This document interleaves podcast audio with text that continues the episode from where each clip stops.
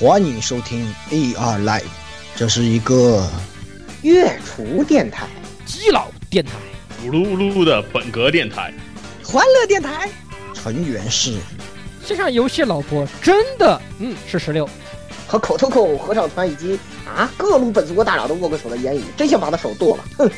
哎，没没没没没，还是老顾道长厉害，道长法力无边。啊，没事没事，待会儿我会用触手都帮你们端掉这些的。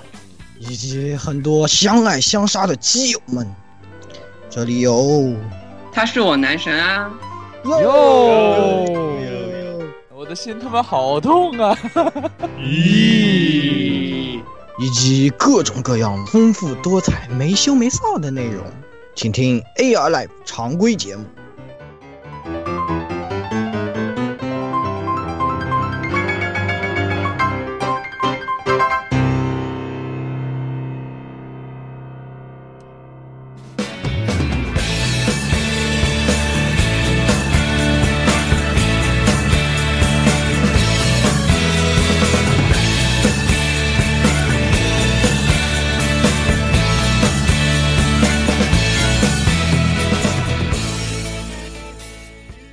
哎，各位听众朋友们，大家好，这里是 AR Live 第九十期节目。哎，我是警察局局长十六月宵夜什么鬼？呵呵，什么情况？啊，不是这样，哎，那个我不是前前两天有人推荐我玩游戏叫做 This is the place，啊，这就是警察，啊哈，然后然后这是的，然后然后这个游戏很爽，还还是还是挺有意思的。虽然整个流程有那么一点点枯燥，但是实际上它的发展还是有点意思的。讲的就是说，你是一个有着中年危机，哎其实已经是快要快要到老年危机、退休危机的警察局局警察局局长，你还有一百八十天就要退休了。上你上面你你上面那个市长是一脸官僚官僚嘴脸，下面又有批黑帮要跟要要拉着你干这干那，呃，所以你就你要你就在这一百八十天的退任期，呃，干点干干要捞一笔，嗯，大概是这样的故事。哦，然后呢？啊，反正大家有兴趣的话，可以去试一试。可以去玩试一试这个东西，这个有这个东西感觉上你可以用绝，你可以叫做它绝命绝命局长，呃，因为它有些地方有点跟绝命毒师有点像，也是同样遇到家庭危机，然后又是因退休各方面的东西。哦，你要你需要你你需要你需要在黑白两道之间行走，要平衡黑白，也要黑也要根据你的想法去做你做白道还是做黑道这样的。原来如此，可以，可以，可以。好的，那言语来继续啊，下一个我来啊。どうも皆さん，我是 Qki の Mad Scientist 火影言语でした。嗨嗨，嗨，到到后面突然话锋一变，嗨，そうです。突然はい就どうも是谢了。动不动，现在就是基本上还是得做实验嘛，然后就天天都穿着白大褂在实验室里面啊。这个虽然我也想这个仰天仰天长啸啊， 经常，但是其实上你不能这样做对吧，你这样做的话，老师就会向你投来鄙视的眼神啊。最近实验进度怎么样啊？啊，怎么这么高兴啊？是吧？然后我也只能啊啊，是是的是的，啊，大概研究生就是这样的一种感觉啊，各位听众朋友们，如果你们有兴趣要报考研究生的啊，那个那你们一定要习惯这种感觉，嗯，这个疯狂的科学家不是谁都能做的，你只能把疯狂藏在心里，然后呃让露出温柔的笑脸啊，和大家愉快的相处啊，这就是人生的真谛啊啊，是的，没错。这就是现实与这就是现实与二次二次元的区别，没有错。对对对，所以各位要分清个现实和二次元哦。对对对，还有一个就是一定要提醒大家，穿白大褂的时候千万不要把前领子开着，也不要把皮带这个露一截在外面，这样的话实验是很危险的。嗯，对，有可能会沾上一些奇怪的液体，奇怪的东哎。，是的，是的，嗯，好的，那下一个。哎，老顾来，来。我，来吧，嗯。嗯，呃，呃，I Marvel breakfast is ready 啊！大家好，我是跟这个厌战女士学英文的老顾。啊。这个十六啊题我肯定明白是怎么回事儿啊。哦，那英语说的真好，呃，这声音说的真好，六六六六六六六六六，我我们俩下巴都掉地上了，你知道吗？对。啊，那个真厉害，那个是真的，他居然，而且他那个台词我去听了一下，都是英语和日语这样混同的，但是中间就是转换非常的自如，非常强，真的是真的是英语啊，真的是英语啊！金刚，你们好好学学，嗯，好好学学。差简简，所以就因此引发出了很引发出了很多那个呃很多梗和四格啊，比如说那个什么夜夜战夜夜战女士一进来一一口标准英语说出来后，那个金刚和丫华面面面相觑，呃，please please speak Japanese。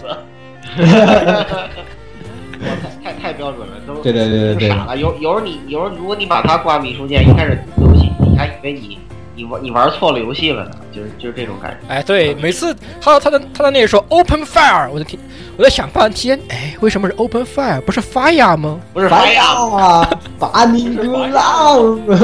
什么屌？我都不适应，我都都开始有点不适应的感觉了。我的天！都听惯了那个画风了，突然来个不一样的，都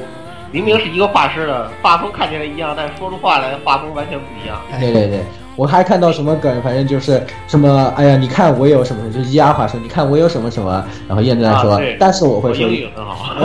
对对对，就是这样，气死了，非常有意思。非常有，对。嗯那个没有拿到，大家赶紧努力啊！不过当然听听到节目时候活动已经结束了，是吧？对对，但是这次活动还是很简单的啦，所以大家还是努力一下吧。捞船就不要去捞了，这两个垃圾船都是没有什么捞的。来，鸭子，嗯，大家好，我是在这个已经不不去好望角，老老实实待在南极数企鹅的南极人渡鸦。怎么回事呢？这次活动我直接我就没打了，哦，没时间打，嗯，忙死了，闲鸭了，都，对我直接闲了，对对对，就咸鸭赌。气齐了，我连咸鱼星状我都不要了，我直接当死算对了。，那那你就是一个咸鸭蛋了呀！哎呀，你既当了我来咸鸭，你就打一下难道难难道不是难道不是盐水鸭吗？这画风真的是一点问题都没有。呃，感觉就很恐怖啊！台上说好的盐水鸭，就是你在餐厅里面说，服务员来盘盐水鸭，我说嗯知道了，然后抬上来一盘，打开哇，奇怪的东西在蠕动，啵啵啵，这样，非常恐怖，呃，哎，感觉三级狂掉的感觉啊！来，最后呃，就看咱们卖了半天那个 改改起，然后又该一脸鄙夷的出来那个讽刺我们波的这个这个老老司机是吧？嗯，哎对，来，呃我其实并不是老司机，这里是第一次参加不是 SP 节目的 Z 叔啊。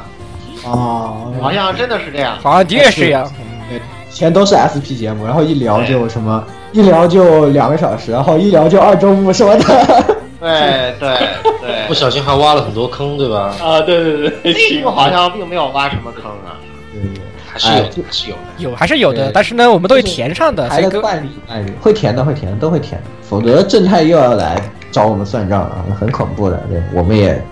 这个我们也是这个改过自新。哎，不过其实咱们上次，哎，这个坑挖的比较隐秘，正太都一脸惊讶说：“咦，你们这些人挖坑挖的越来越隐秘了，我都差点发不现了。差点发不现了，而已啊，还是发现了吗？我靠！对呀、这不还是被发现了吗？有什么用吗？真是的。”所以我们还要不停的不停的增加我们挖坑的姿势。嗯，难道不是吗？对，的，对的，对，姿势非常重要。嗯，好的，那事不宜迟，我们赶紧进入今天的节目，今天的新闻栏目。哎，来，有请我们来念念今天新闻的十六页宵夜。哎，那个什么？这次由这次由于那个我们的播音女主女主女主播发生了一些特殊情况，暂时不能来参与本期节目。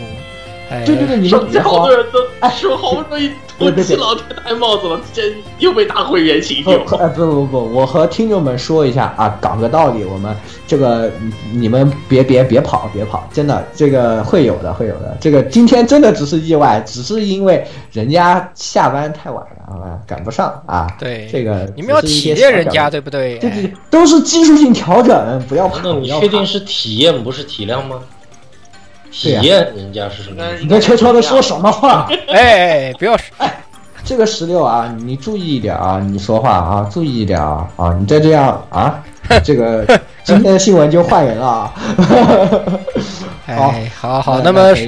那么首先呢，关于我们要说一条手游动画化的消息啊，哎，那么就是两个，首先是非常大热的一个游戏，或者说是也曾经也是高居氪金榜氪金榜呃前榜榜榜前的游戏，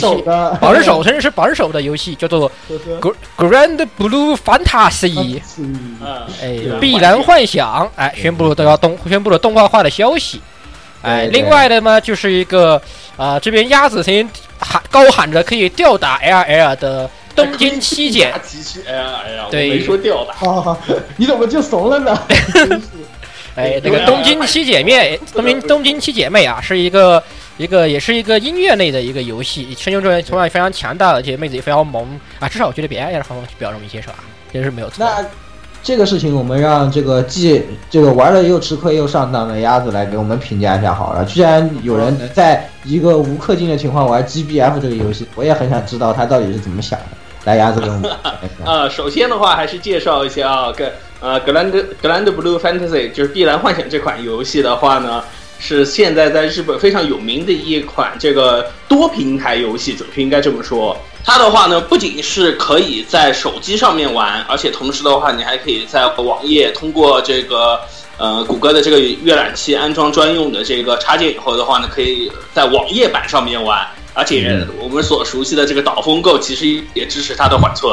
哦，这这种其实其实嘛，我要提我要吐槽的是，它的这个手机版实际上也就是个网页而已啦。对，是个网页版，就跟就跟就是就就跟你咱们以前很久呃也不是很久以前啊，现现在好像还活着那个巴哈姆特之怒，实际上是一个道理的，就它就是个网页。对，但这游戏的精髓呢，那不是什么？又是一万块钱超德，然后又是什么青天井，对吧？你只要抽穿抽穿多少，就多少就是哎十万吧。你抽够几十万，然后就会有，就一定呢会可以弹池里自选一哎，也也有我我我也是王学弟，我要跟你讲个道理了。这个游戏因为有个主线，所以的话，其实你如果你不你不要去纠结，就是是否跟别人去拼脸的话，其实你玩整个主线会很有意思。为什么？因为哦主线基本是全程语音的。哦哦，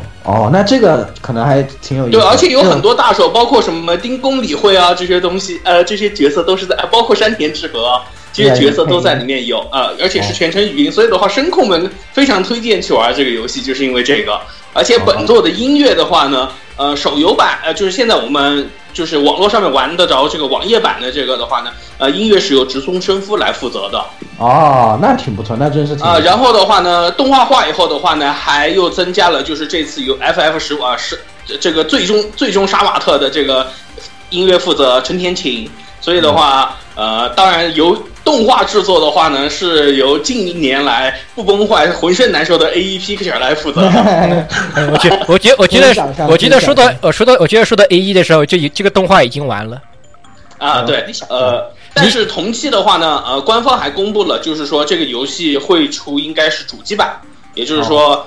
呃，应该到时候会以这个主线，然后来直接做一个 3D 的 RPG 游戏，这个是官方现在已经公布出来的消息。但是具体所谓主机，主机在哪些，或者是不是是否包含含 D PC 平台，那么这个是往后才知道的事情了不不。不不不不不，你其实说到主机版，很有可能这种什么就是 PSV 版而已啦。就像什么怪的一些怪的一些亚瑟王 PSV，了，画面可好了，你我我说不定说不定还不见得一定只有反正 PSV。反正就感觉这群也就鸭子上这个的啊，可以了。但是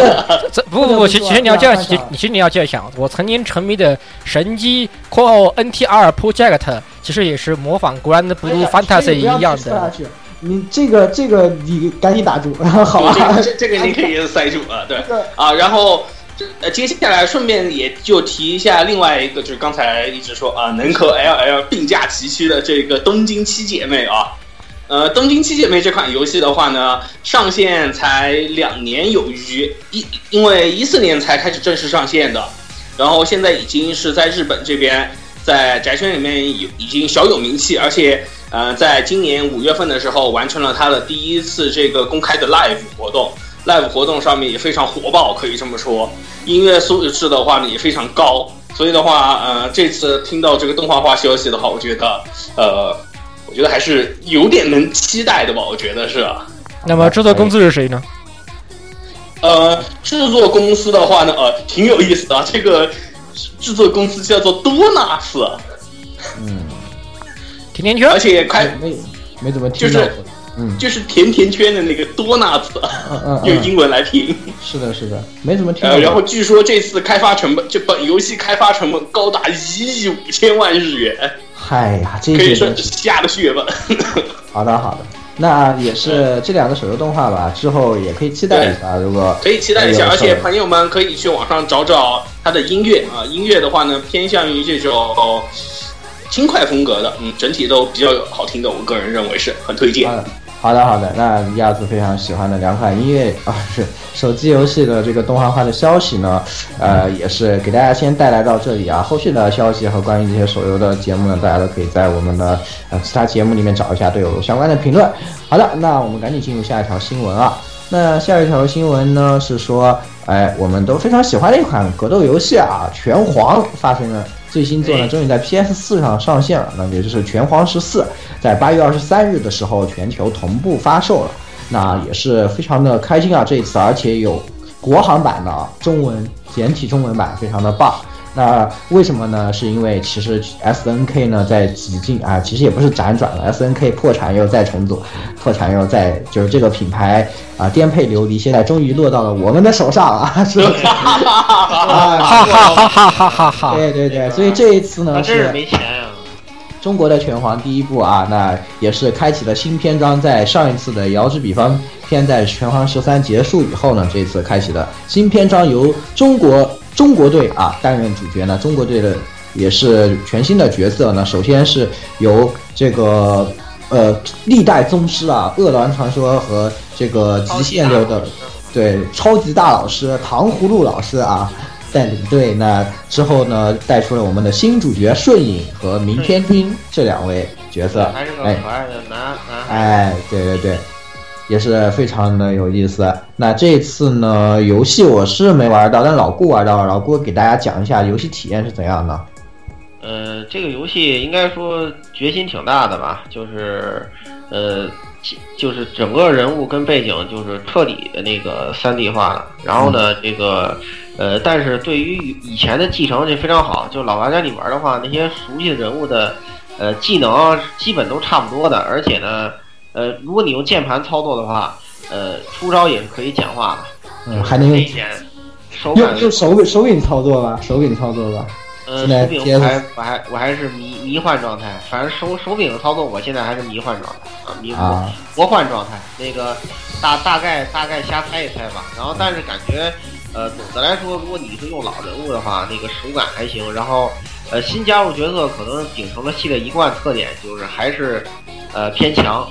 然后呢，啊剧情呢就是有点迷，就是对对对，什么那个主办方是好人，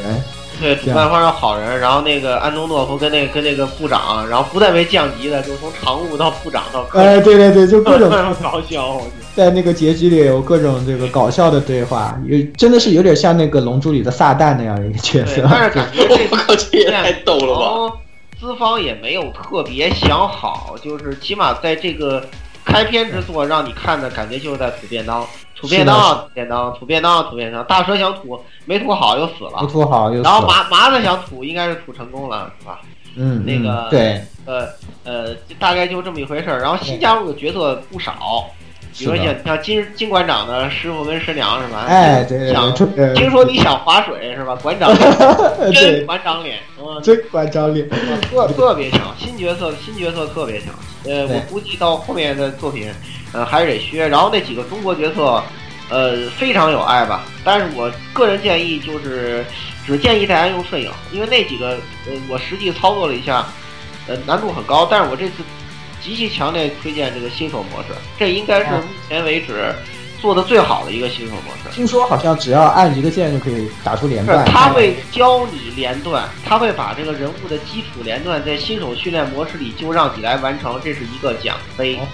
那那挺不错的，完成全人物的新手连段可以拿到一个金杯啊，教你一套民工连，让你出因为。真的特难，你知道吗？有的我怎么我都连不上。现在拉尔夫那最后一个我他妈还是连不上，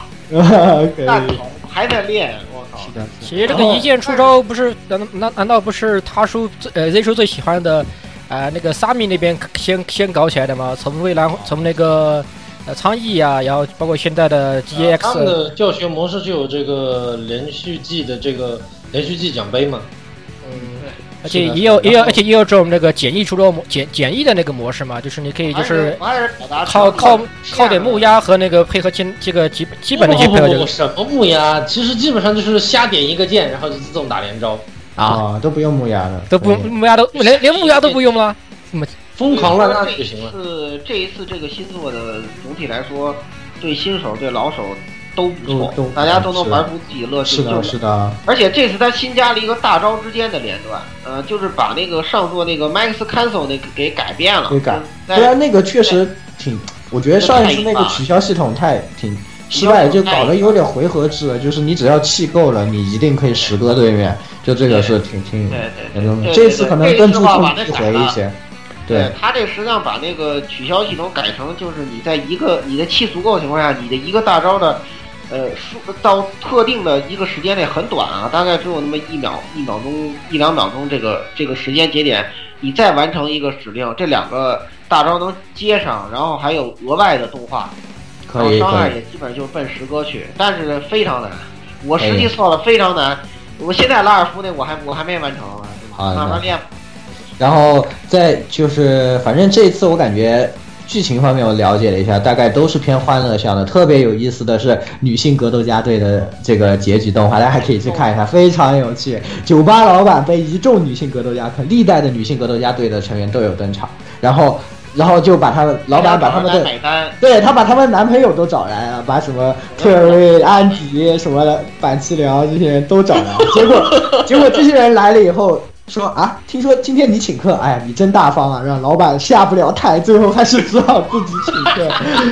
非常的有意思。老老板还想抱一波主，然后爆两秒钟又没了，你想想对对对，可能没没用，对，非常的有意意思。那大家可以去都去看一下，非常非常不错。其实《拳皇十四》非常不错的，大家推荐一下啊。虽然 PC 巴西队那还是个得等太像毒枭了，我想吐槽，我玩然后那个忍者是吧？哎呦太他妈，像卢肖了，人人都管叫什么岛田卢肖，我都不知道该怎么虽然这个拳皇十四第一印象很多人都在疯狂吐槽啊，但实际出来之后，各地评价其实都还不错，而且 IGN 的评分也是八点零。作为格斗游戏来说，确实其实它的素质还是很值得一玩的。八点零的评分很不错了之。后 BOSS 就可以用了，一周目之后 BOSS 就可以用。而且你要，而且你要想想看，隔壁的辣鸡，辣鸡杀马特十五，IGN 的初始评分它六点九，呵呵。那个是电影了，电影电影。那个就再说了，那个因为现在还没有实际出来，这次 S E 也下去，这个我们就再说吧。好吧再说吧，那嗯再说吧，嗯。哦，那还有一条这个我们非常喜欢的游戏发售的这个消息，由 Z 叔来给大家带来一下。啊，那就是著名的抖 M 受苦。呃，《黑暗之魂三》的首部 DLC 将于十月二十五号正式发售，而且呢，现在已经放出了首部 DLC 的这个预告 PV。嗯，嗯，好玩好。像感觉和伊鲁希尔那边可能有点关系的样子啊。啊，这个现在感觉就是画中世界啊！现在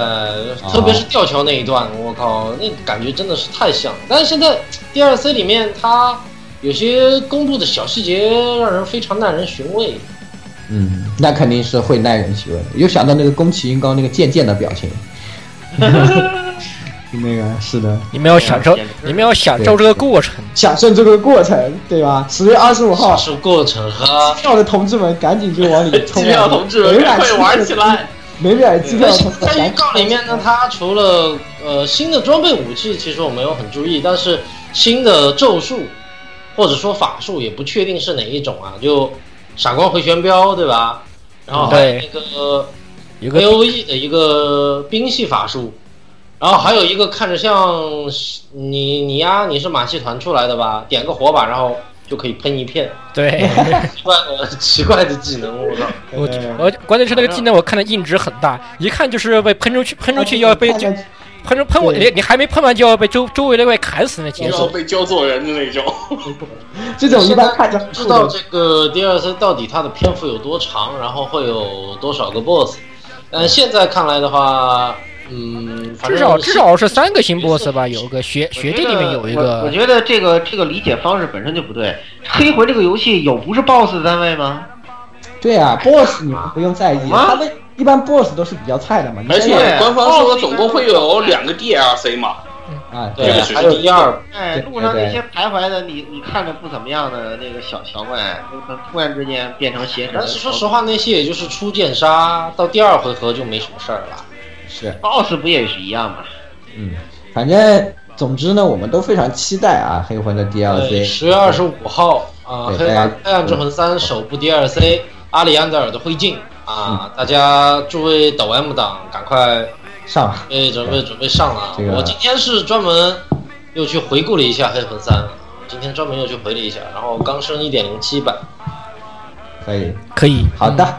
那这个有新新游戏的这个新闻先给大家带来到这里啊，然后最后我们再进入一下久违的闲聊环节。不久违吧？咱们上咱们上期才说过，才有闲聊的好吧？哦，对了，上周本来就有闲聊啊，哦，对啊，哦意识模糊了。哦，实验做的意识模糊了，实验是做不完的，闲聊是比较少的啊。这个，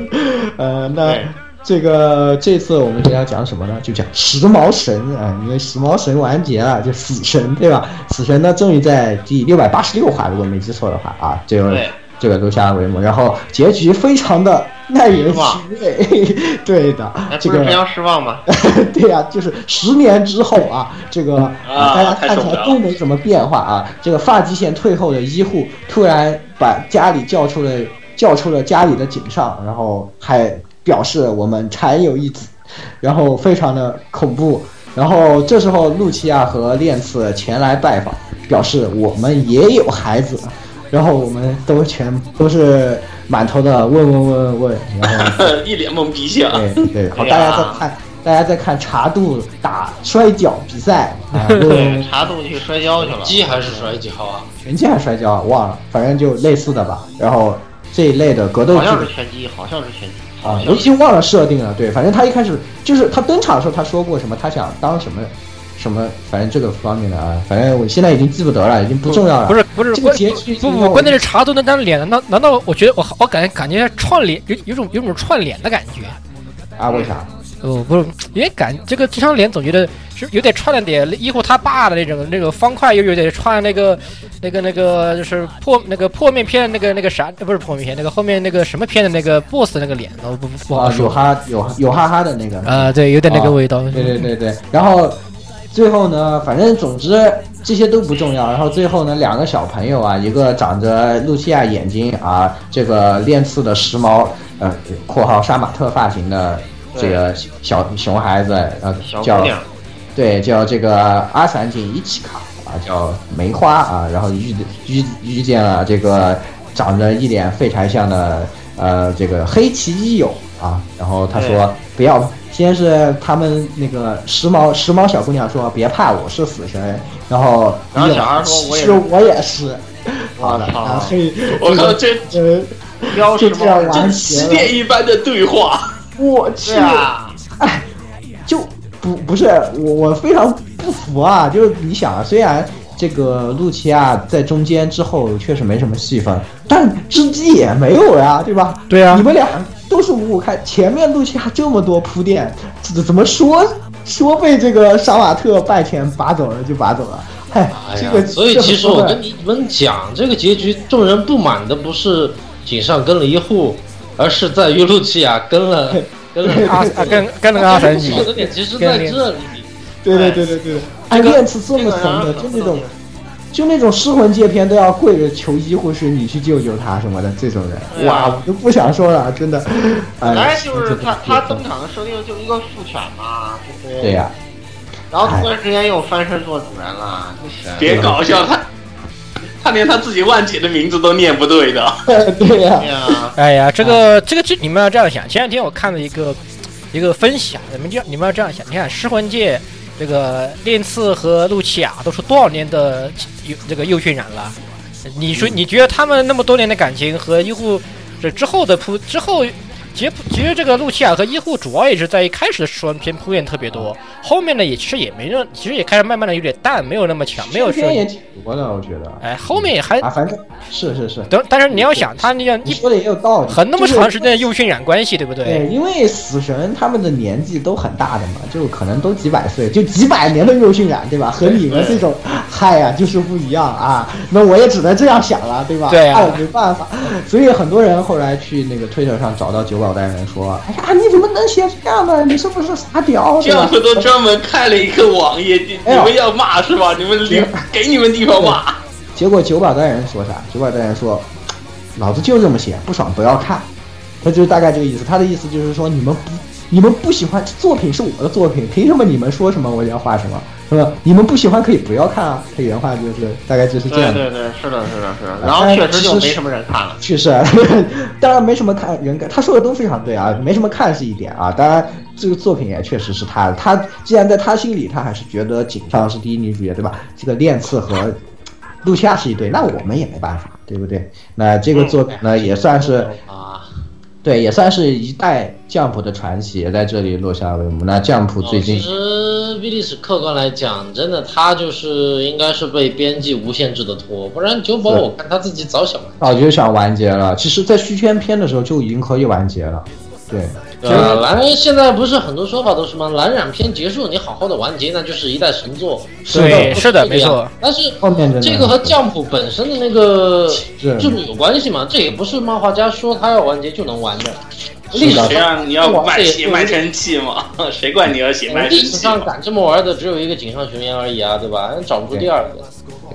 可能还有一个不想画就不画的富坚义博吧。这是其他原因了，对吧？对对对，然后所以说呢，现在呢，至少现在完结以后，Jump 也是很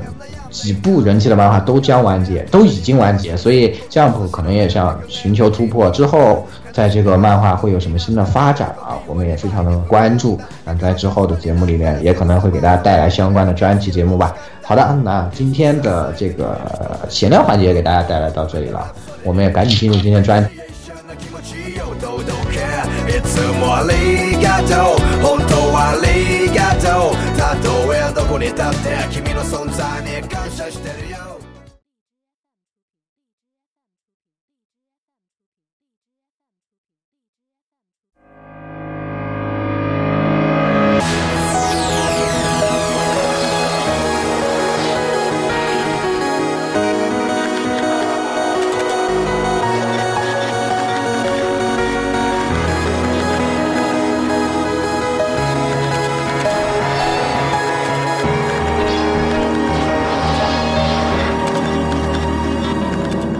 今天专题还是挺重磅的，我们请到了 Z Z 叔呢，要和大家聊什么？就是聊我们都非常喜欢的一部中二病，哎 AVG 游戏啊中二病游戏这还真不是黄油，对它一点也不黄，对它是这个 一点也文字，不黄。蛮灰的颜色还。对这个文字冒险类游戏《命运石之门》，哎，这个作品也是我们之前给大家狂吹过啊，然后呃也是大家都非常喜欢的这么一部作品。那呃，他叔呢也是这方面的专家啊，我们也是对哇，我只是比较喜欢而已。对对对，我们都是 好，我们都是爱爱好者，爱好者，大家都是爱好者，对吧？都是和大家来聊一聊，和大家聊一聊这个作品啊。那首先还是有请介绍地啊，有请介绍地来给我们稍微介绍一下这个呃想定科学系列和这个命运石之门的一个小的概况啊。来，介绍地，啊，嗯好。那么首先要说的就是想定科学三部曲啊，以后我们也有又叫做它假想科学三部曲。它的第一部的话，呃，它是一个由五 PB（ 括号前 Kid） 啊、前名前公司名叫 Kid，以及那个 Natural 我们非常喜欢的 Natural Plus 公司合合作进行的一个游戏系列企划。那么它的第一座的话，就是以前我们也有做介绍的 Chaos Head，啊、它的以及它的它以及它后面其实还有个续作叫 Chaos Child。呃，它的第二座的话就是本次我们要说的《命运是之门》，以及第三座呃 Robot 呃 Robot Notes，就是那个那个叫什么机器人笔记吧？机器人笔记机器人笔记机。器人笔记，嗯呃，这样的一个三一这样的三部作品构成的一个系列。呃，每一部作品其实它的它也进行了进行过动画化，它的本质上都是就像它的名字一样，假想科学，就是假定科学，就是它是只只以一个他们自己，呃，或者是杜建出来的一些科学原理进行一个故事背景进行这个一个这样这样的一个故事。那么 Chaos，那 Chaos Head，我们俗称查尔斯脑袋的话，相对来说也是个是一个偏向于 Natural Plus 那样风格的有点晦涩的一个一个剧情。那么这次命运是之门的话，它但是 Chaos Head 的呃总体风评相对比较一般，但是命运石之门的话，则则获得了巨大的成功啊，评分非常的高，买的人销量非常好，也是这次我们主要要聊的一个聊聊的作品。而之后的那个呃机器人笔记的话，应该说是三部里面风评最差的吧，我没记错，也是卖的最不好的，因为，很雷。很雷。然后就是它是简单来说，呃，这三这三个这这三部作品的脉络啊，实际上就是第一部作品，你看 Natural Plus，第二部作品呢，五 B B 说，哎，你们你不能这样搞啊，我们还是要像智，我们还是要像社长社长的那样，哎，我们要欢乐一些。好，那么变成的命运石之门，两边的这个要素都都是大概是各各半的感觉。而到了这个机器人笔记的话，就彻底变成了五 P B 爱写的那种励志风格的，反而没有什么内涵。虽然是看起来很励志，然后这个比较清新，然而呃跟前两做的那个相比的话，内涵更少，然后所以就呃雷的比较也雷也比较雷，所以这个那你可别忘了啊，Chaos Head 之后前应该是去年吧，还出了那个 Chaos Child 对。Chaos Chat 的其实每风评就好，每一部都每一部都有出一些衍生的作品，都有衍生作品，它有衍生作品，是的。很多笔前机器人笔记好像没有，我记得机器人笔记好像就是一部主要的，机器人笔记好像没有，呃，就出了个动画，应该是。对，应该就只是出了动画，没有相关续作，不像这边的。哎，那么，呃，首先还是回到我们说的石头人、石头门吧。那个 K L 前面，因为毕竟我们这次主要讲的是命运石之门，前面的这些东西，呃，我们这次就暂且按下不表。那么命运石之门的话，它是以它最早，它最初是发售于二零零九年的十月十五日，是在 Xbox 三六零上面发售的。哎，呃是不是？顺便一提，Chaos Head 也是啊。啊 k s Head 也是，对，这个是是，诶这个大概是因为五 PP 在背后跟微软有什么有些什么不可告人的 PY PY 交易啊，这个东西我们那这个是可以肯定的，因为五 PP 有好几个移植的主机游戏都是只有三六零版，没哎 PS 版。所以说肯定是有什么 PY 交易，对吧？当然，这个具体的这些营销和运营，咱们暂之后再说。呃，它的 Windows 版本的话是于一二零一零年八月二十六日发售，并且在二零一一年的四月进行了 TV 化，最后还制作了一款剧场版。同时的话，还有一些这个周边的衍生啊，一些包括小说《朵拉曼 CD》，也，同时也登录了手机的 iOS 平台，呃，也是一个全。发现它的大卖啊，所以它的这些各方面平台也是呃开展的比较多。呃，那么这部作品的话，还有一些相对相关的后续的一些 FD 啊，一个它的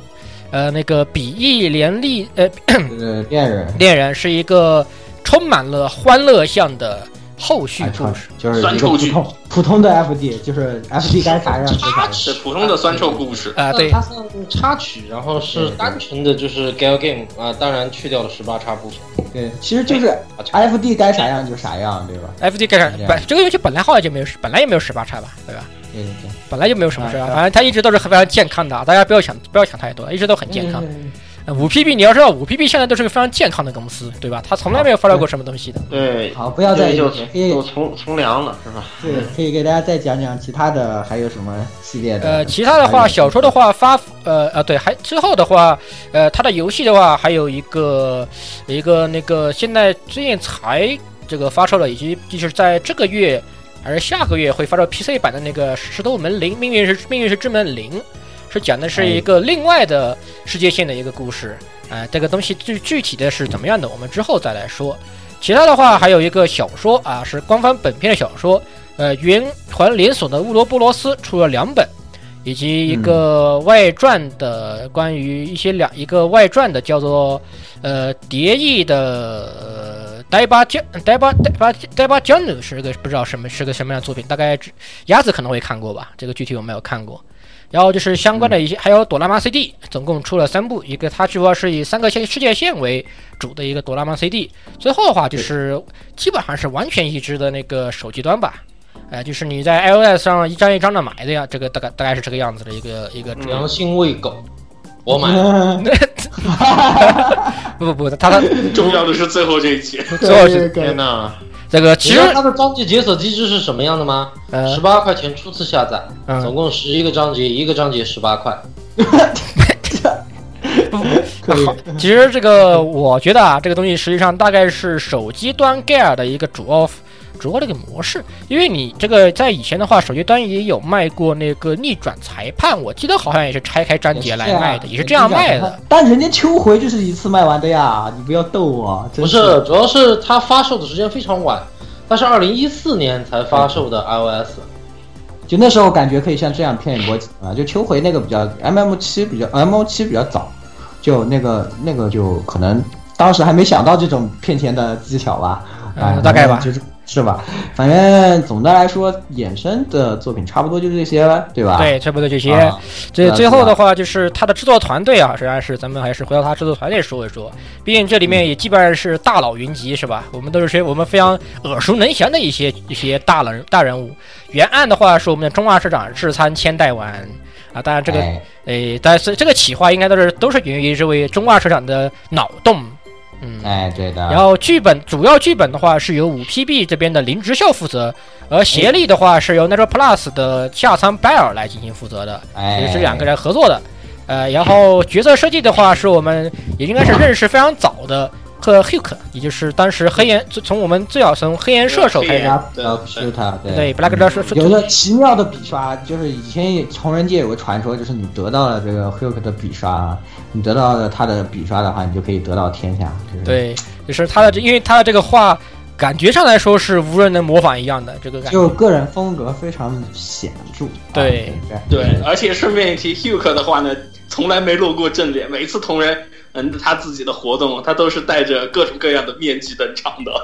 所以是也是一个非常是 一个神秘的人物，嗯，是这样的，没有什么错啊。那么这个主题曲的话，我们是非常我们非常喜欢喜欢的伊托卡纳库啊。哎，还有音乐，呃，音乐的话，就是也是有两边，然后 Plus 五 B 各出了一个人，一边是五 B 的阿宝刚啊，也是我们这个从 MO 时代玩到现在非常熟悉的一个一个音乐人，还有就是 Z 那个呃那个那个 Plus 的 ZIZZ 即将俊道，哎，总的来说是一个也是一个充满了这个，但是这个阵容拿出来呀，我们就光看看看这个东西，就是觉得很非常牛逼的一个作品，在我们这个呃不说环游节，就是改阿剑吧，应该算是的非常非常强大的一个阵容。对，那这个它的简简单的情况啊，就差不多都是这样的。那啊、大家可能还是比较关心它的故事，可能当然有可能有很多听众已经知道了，但是就现在和我们一起啊，再回顾一遍它的这个故事，对吧？我们呃其实挺复杂的其其实其实挺复杂的，因为时间线来回跳。呃，而且毕竟这这部作品实际上也有应该会有很应该还是会有很大一部分的听众朋友是通过动画才了解到这部作品的。动画来了解，对就动画可能你了解动画当时很大的一个宣传档口是。量非常大，但是呢，里面也有一些小问题，就是比如说节奏太快什么。之后我们会来稍微讲一下这个动画为什么我们都很喜欢，但是它可能有点难看懂的原因吧。然后那还是有请我们的呃嘉宾 Z 叔啊，来给我们来呃带我们一起回顾一下《命运石之门》的主线剧情。哎，啊，主线剧情呢，实际上就是从二零一零年，啊，我们的这个中二主人公日常的一天开始的。然后突然有一天呢，他就是去参加一个关于那个呃时间回溯理论，就是关于那个时间方面的一个演讲报告会。然后结果呢，在中间发生了个意外，他看到天台上有个卫星掉到了天台上。对。然后这个卫星呢，实际上是一个伏笔，当然这里就不不提，我们后面再说。然后他在那个报告会后面目睹了，呃，就是一名年轻女子倒在血泊之中，然后慌乱之中呢，他在回到自己租下的实验室的路上，把这个消息通过短信发给了自己的好基友。但就在他发出短信的那一瞬间，他感觉整个世界变成了另外的一个样子，其实还是原来的世界，但他就感觉什么东西不一样了。然后，当他一理清头绪的时候，他在报告会现场，他见到了之前已经死亡的倒在那个血泊里的年轻年轻妹子，那就是我们的女主角对吧？就昵称助手的木兰红利希，嗯，她对此就感到大惑不解，然后还被当做色情色情狂对吧？骚扰了一波。然后她抱着好奇，然后对这位所谓天才少女的这种，就纯粹的好奇吧，可以这么说，然后去听了她关于那个时间旅行的另一个报告会，但当然她现场极其中二的妄图反驳，然后被狠命的按在地当上场反，当场反当，当场被打脸。对，当场打脸打得非常惨。啊，这一段其实在动画里面基本上是被忽略的剧情，但是在原作里面其实是非常非常多的那种特别详细的那个力学理论非常非常强的强力性。然后他后来一直在思索，就到底是这个世界发生了什么事？为什么本应该死掉的人呃又重新出现了？然后这个他之前经历的很多事情，身边的人都不知道。然后最后他发现是当时发出去的那条短信的原因。然后后来呢，就妹子也对这个人感到非常好奇，然后呢就跟着他一路到了实验室，结果无意中触发了他们刚刚完成的新型实验机器微波炉电话烤箱。电话联机，卡对口塞，卡口烤电话烤箱。对，但这个电话烤箱在试验中却产生了一个非常奇怪的现象，就是它把香蕉变成了绿色的凝胶状物质，对，果冻香蕉。对此也感到极其好奇的这个洪立希就跟他们一起来探索这个事情到底是怎么一回事。然后一直到后来，他们发现这个我们的中二病满载的男主的确是无意中发现了给说中了，某种意义上的时间旅行。对，可可以把信息发到过去，这确实是实现了某种程度上的时间旅行。然后后来几人合力造出了真正的时间机器，但是这个呃故事的噩梦也从此开始。就是说，真正造出时间机器那一刻，其实实际上地球上是一直有人在监控着，呃，这个盯着的这玩意儿。对，所以在他们成功制造时间机器，并且准备对外发布的时候，就开始了那一晚的噩梦，就突然被持枪分子入室，然后不可能，对我丢，对，就是直接也就被杀。对，然后呢，从神秘的那个打工战士，对吧？打工战士对，口中呢，他无意中得到了关于这个未来世界的真相，就关于时间机器的一切的原点，真正以后可以实现人体穿越到过去的时间机器的起点，就是从他们现在这里开始的。所以想要扭转某种某种未来，跳到另一个世世界线去，而且就包括未来的我们的男主也他自己的能力呢，就是可以在不同的世界线之间跳跃之后，保留之前的记忆。这个有一个非常有意思的剧情，就是在于它并不是平行世界理论，它的理论是世界上无论怎么样都只有一个世界，但是呢，世界线的收束它会把一切重置，就相当于只要你产生了某个足以影响历史的事件，然后整个世界会根据这个东西重新洗牌，然后根据这个发展重新重置一遍。对的，如果你要试图去改变它，那它就会趋向于把它修正到与世界原来规定的轨道上，除非你能做出像像这种惊天动地的，就打，比如说他们发明了时间机器这个事情，或者是呃，比如说以前委员做的那样的事情啊，世界线你能够让世界线产生大的变动，就是你能够到让这个世界线到别的另一条世界线上，那么对，然后整个世界就会重置，所有的一切就根据那个已改变的继承做着这个事情重来进行新因果律重新重新重新铺设。但是但是其实你看阿尔法跟贝塔世界线关键性的分歧，其实不是在有没有时间机器，也也不是在谁谁谁死谁活。对，这个是个很有意思的事情。虽然表象看来是这样，就是说你把一个这个世这个世界，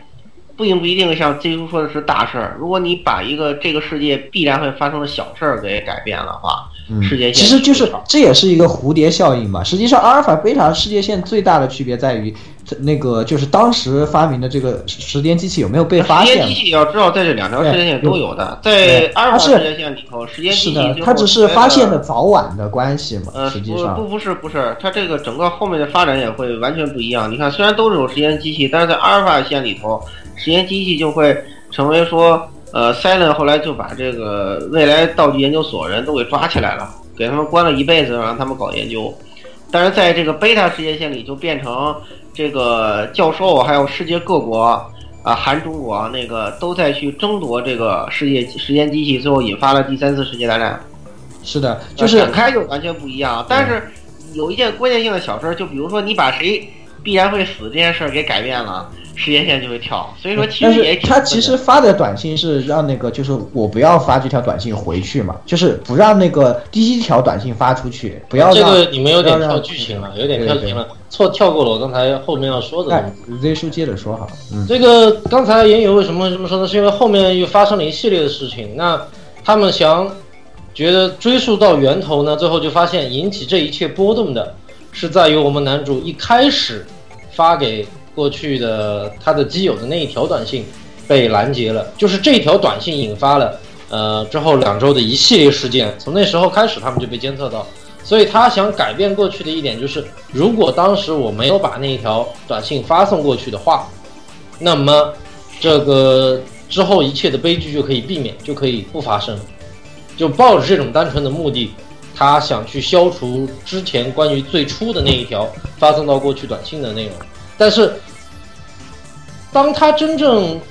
可以这么做的时候，他才意识到另一个问题：对，在他没有发送短信前的那一个世界，和他朝夕相处，而且两个人互相心生爱慕的助手，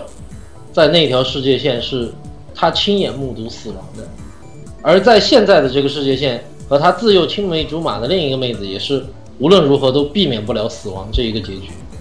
他用短暂的四十八小时跳跃，反复无数次，可能尝试了不知道几百几千次，试图用各种方法拯救这个世界线可能会死的人，但最终都没有成功，都死了。所以他就很清楚的明白，如果他最终做了那个决定，要回到过去改变最初的那条短信内容的话，那么跟他朝夕相处到现在的助手，我们的女主角莫奈红利希，她的死亡就是既成事实的。于是，她应该怎么选择？她要怎么样去抉择这个事情？这算是剧情里面一个非常大的一个高潮。对，高潮，对，是的，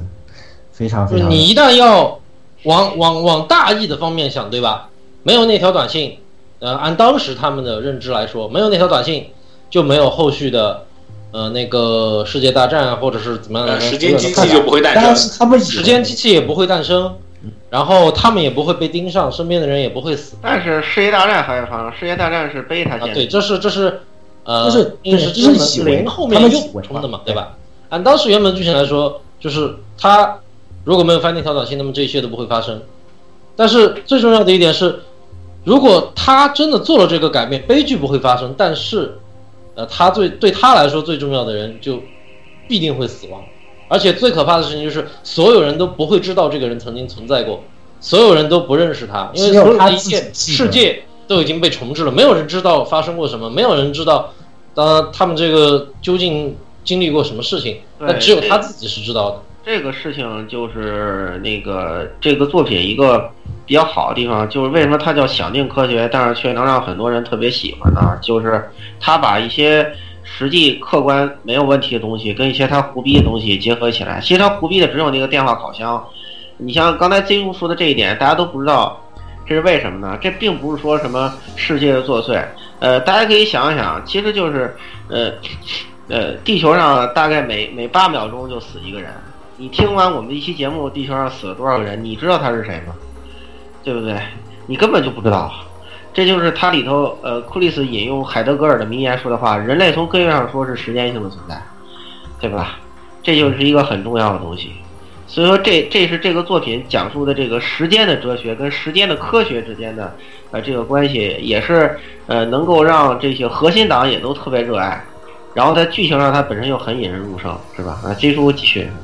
对，然后最后的选择，他仍然是选择了改变过去，对吧？在经历了一系列的生离死别，或者是说下定了怎样的决心之后，他仍然发现，他改变了他最初发送的短信，世界一切被改回了正轨，但最后他仍然知道这么做仍然是没有用的。徒劳的，世界大战还是爆发了。对，最后时间机器还是会发明出来。虽然在这一刻他们没有被 s e l e n 盯上，但是时间机器还是会它还是会成为第三第三次世界大战的导火索，一切都是徒劳的。但这时候，在所有一切的绝望，在否定了自己的之前一切的作为，才达到了这个结局之中，所有一切又再次被否定。那主角这样的一个人，这个非常的纠结，就在于这里是之前他决定是否要改变那一条世界线，是一个非常痛苦的选择。在之后，他还要经历另一次更痛苦的选择，而且是必须那么做。这个是在最终章嘛，就第十一章，对吧？最终的那一章里面才会出现的那个。对对对，然后最后由未来的自己啊，经历了一切的苦难，这个好像是邻里有补完的剧情。这个，所以说，其实说，呃，我们的中二男主实际上他在某种意义上，他实际上还是超神了。为什么呢？因为他最终做的事情欺骗了世界，欺骗了对对，欺骗了时间。就是他这个非常有意思，我觉得这个角，当然是这个会有在角色塑造里在详说啊，就是他是一种。他这个人一开始看上去是就是空壳的中二，就是我们平常说的中二病，就是反正就幻想嘛，自己就喜欢吹逼，对吧？但是男主却是一个把自己吹的逼吹成真的人，这样的一个真男不小，心装逼这个装真装上了。真的是装逼成他功。他改变了历史，对吧？他穿越了时间线，他改变了历史，他欺骗了整个世界，然后甚至可以说某种意义上欺骗了继承事实的因果。这个，我觉得这这，而且合情合理。对对对，真的太太神功，就是你觉得哇，这个真的是装逼大成功，太牛逼了！这个人，你敬你是条汉子，你不是装的，你真的是个逼，是吧？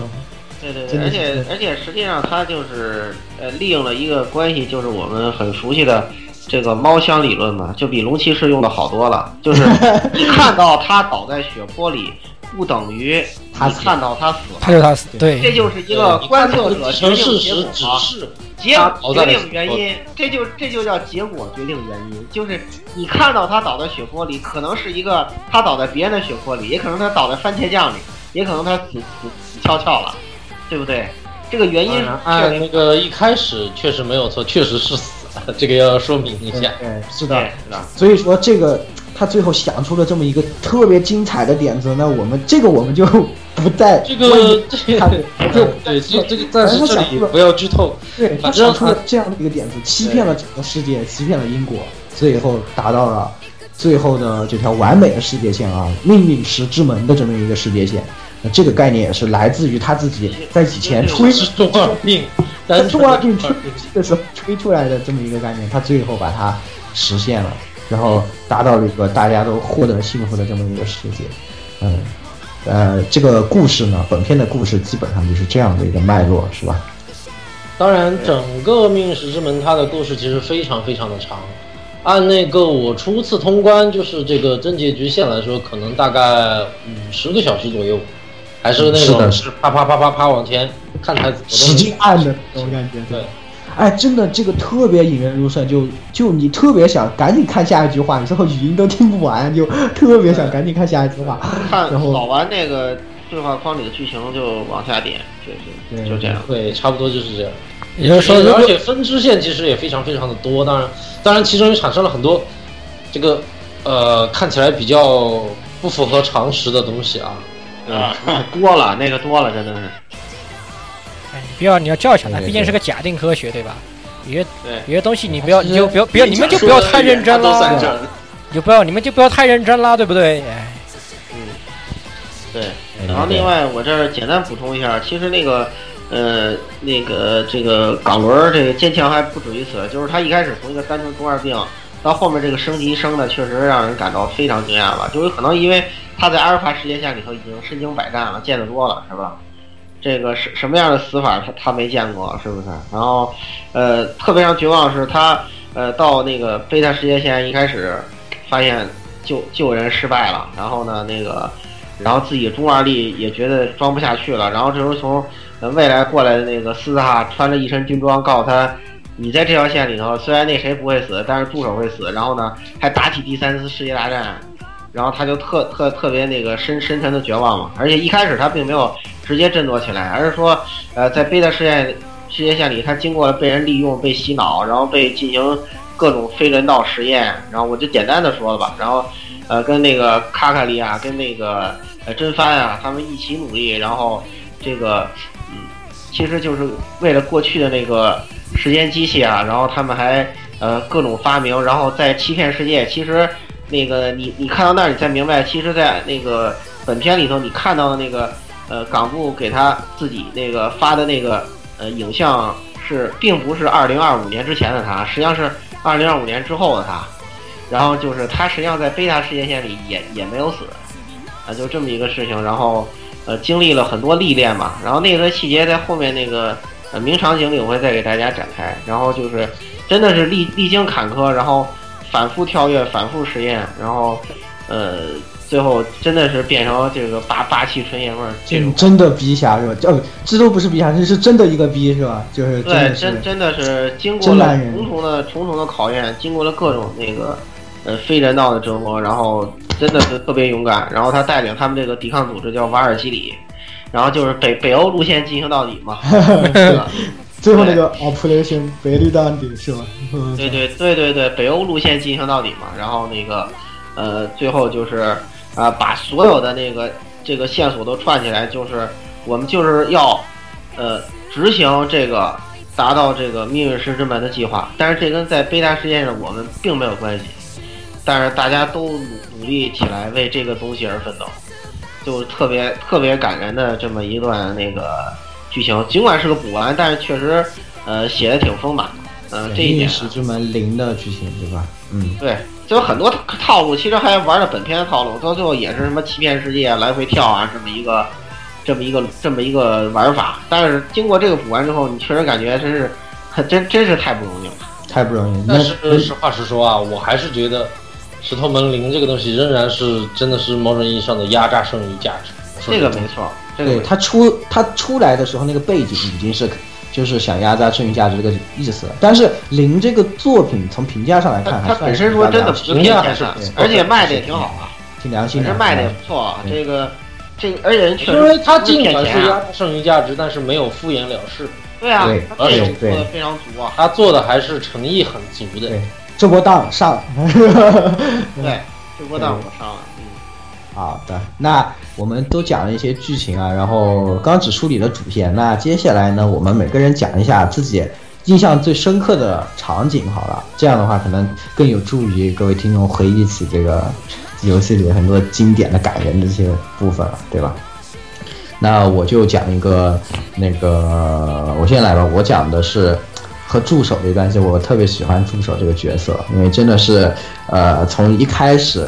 呃，算是一种孽孽缘了，对吧？看到他死了，然后到他活，然后两个人其实都是属于很机缘巧合性的这样产生的关系。然后一个是这种天才才女，一个是废柴中二病，对吧？然后，呃，他们这样，他们这个相遇之中，有太多的这些。呃，偶然和这种世界的奇迹，天才哦。对对对，其实他也是一个天才，是的。然后在这种之之中呢，实际上，嗯，因为从前面有很多这种欢乐日常的铺垫啊，就是大概呃，中二病非常呃非常蠢，然后整天只会大叫一些中二台词而不干正事，然后指挥他们做这做做那啊，进行一些欢乐事情。呃，而在自己。因为这个青梅竹马不停死的这样的一个呃怎么说压力之下呢，他不得不去面对现实。因为中二病本源就是和逃避现实有关嘛。他其实一开始是一个很逃避现实的人，在这个事情发生以后，他强迫自己去面对。在那个时候，他就丢掉了自己很多中二病的特质，就是他做事开始变得非常的就是。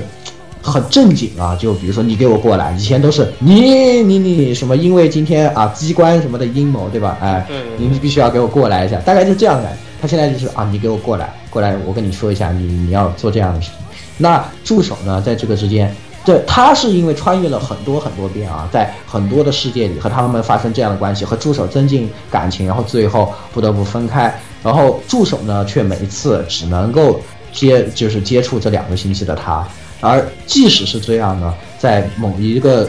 轮回之中，基本上他已经被这个压榨快崩溃了啊，助手却呃非常细微的。嗯，通过细微的观察，然后发现了他的不对。那在天桥上找到他，然后当时也是他说了很多丧气的话，他和助手说了很多丧气的话，说我就是我可能不行了，我觉得不能再这样做下去。然后这时候助手啊非常正经啊，非常严肃的一个人，就就是什么都觉得要用学术解决的时候，啊。这想了半天也想不出什么好方法，却突然摆了一个手手势手势，对吧？就是他 啊哈哈说说你不是疯狂的科学家是吧？呼应 Q 嘛，大龙？对吧？这样的。然后当时这么一个卖蠢啊，然后当然他自己后来也脸红。通过这种方式呢，让男主角突然回忆起初心，他也想起来，在这么多的轮回之中，真正最后呢是他的同伴的人，正不是别人，正是助手。啊，在意识到这一点的时候，他将自己所有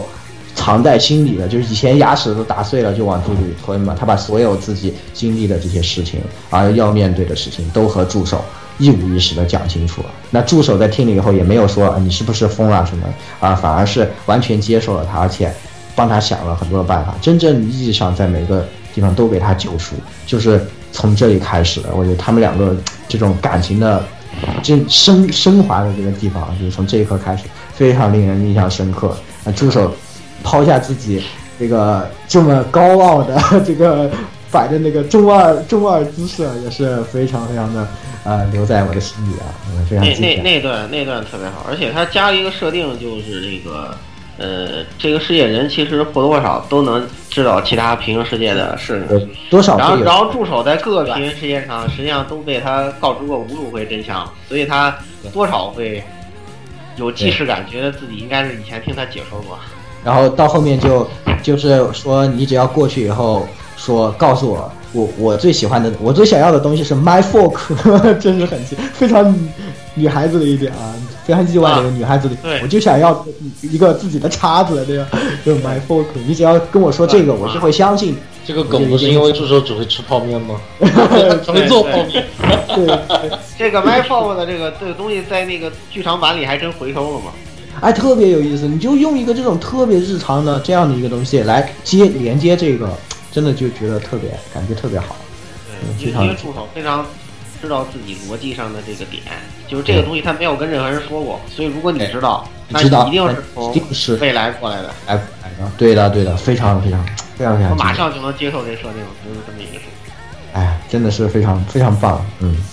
好，助手棒的地方都服了，它是各种东西结合起来。我可去。然后他还有各种名言，打骂那些太。呃，对对对，啊，那那那特别棒。嗯，这不是都是 super。搞的那些事，对不？对，昨天台西西搞的这个事。哎，可以。好，来下一个老顾。好，那个我要说的是这个，刚才给大家呃没跟大家说这零的这个最后这个部分啊，零的最后这部分，呃，确实你感觉这个呃那个胸呃胸针真的是，就是他怎么成长起来，最后他在给那个过去的自己悲叹现自己最后。呃，讲这一段话，完成整个这个呃《命运石之门》呃路线的作战计划是这个多么的不容易吧？然后在这条线里面，他也是经过多次呃轮回之后嘛，就是分析出来，最后呃能够向过去的自己就是提供有效支援的正确方法吧，越过重重障碍。其实你就知道，那个时间机器其实一开始并不顺利，然后送着送着还没电了，后来他们还。又发明了一个追踪这个机器的时间机器，然后前后追踪七千万年给它去充电，是吧？这史上最强充电宝就是，然后做这个东西，然后呢，呃，还要这个呃跟卡卡里去呃帮助他，因为那个呃助手遗产后来是被送到卡卡里的就是更的这个记忆之中去了，然后你还得再去找他，然后这样一步一步的走到最后，然后他成功的把这个时间机器。呃，那个完成，然后让这个马尤林卡卡里去到过去去追踪他，把整个这个时间的逻辑完善好，就是去找那个阿尔发现你们看到那个跳到过去的那个，呃呃那个狮子哈啊，然后呢把整个这个逻辑都给给圆上，然后这个时候发现那个世界各国为了争夺那个呃时间机器派来的什么呃士兵啊，什么武武装直升机、战斗机什么的都各处呼啸而过，然后这时候那个 胸针在屋顶上都说啊哈哈哈哈的发言，然后然后就说你你们来晚了，你们来迟了一步是吧？然后最后是我赢了是吧？然后我一定会达到那个你们你们就算把我你现在你们就算现在把我那什么你你们也没有办法，因为这是世界的意志，然后怎么怎么样，我最后那波特别帅，在在楼在楼顶上，你感觉真的是可以，真真的是可以。然后你你再你再玩过原作，你再结合一下本片，感觉这个非非常感慨吧。应该说整个这个故事圆满了，应该说。嗯，是是，想象一下都觉得非常非常非常非常令人热血沸腾的这么一个场景，对吧？对，真的是，就是像胸针这样的这个角色塑造的，真的是太太太厉害，太厉害。是的，是的。那呃，在后面我们也会详细这方面有评价，对吧？那接下来他叔啊，Z 叔来给我们讲一个。呃，我讲的其实说是一个，其实应该是呼相互呼应的两个啊，一个是原作最后就是关于助手和中二两个人最后接吻的那一段，对吧？就是在助手，因为助手是个很心细的人嘛，呃，他这个天才少女的名字，他对观察这个冈部其实是非常心细的。他看到就是最后坐在那个时间机器面前，想要又一次轮回的冈部，他就察觉到这个人已经轮回了多少次，在这无限的四十八小时，他轮回了几百次、几千次，还是就是为了要自己活下来，然后救下自己的青梅竹马，对吧？对这种在那一个镜头上，两个人表白心迹的时候，呃，助手的名台词不就是你想知道的话，闭上眼睛。然后这个镜头当时我觉得是已经基本上，我觉得啊，我靠，这这这基本到这里无憾了，到到这里已经无憾了，没问题了。然后最后当然后面其实还有蛮长的一段剧情嘛，但这个两个人最后的表白这一段我还是印象很深的。然后最后是到 TV 动画完结之后的 BD 版，不是附赠了一个第二十三话哎，对《冰与石之门》的后续，嗯，最后画的那个结局，我真觉得那里也算是神来之笔的相互呼应。两个人都犯中二病，其实就是犯傻。嗯 然后我靠，那车子在路上没油了，美国的那种大公路上没油了，然后身上没有钱。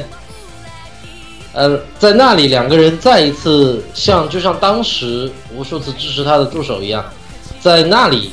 问表白心迹的时候，最后的回答就和游戏里是一模一样的回答。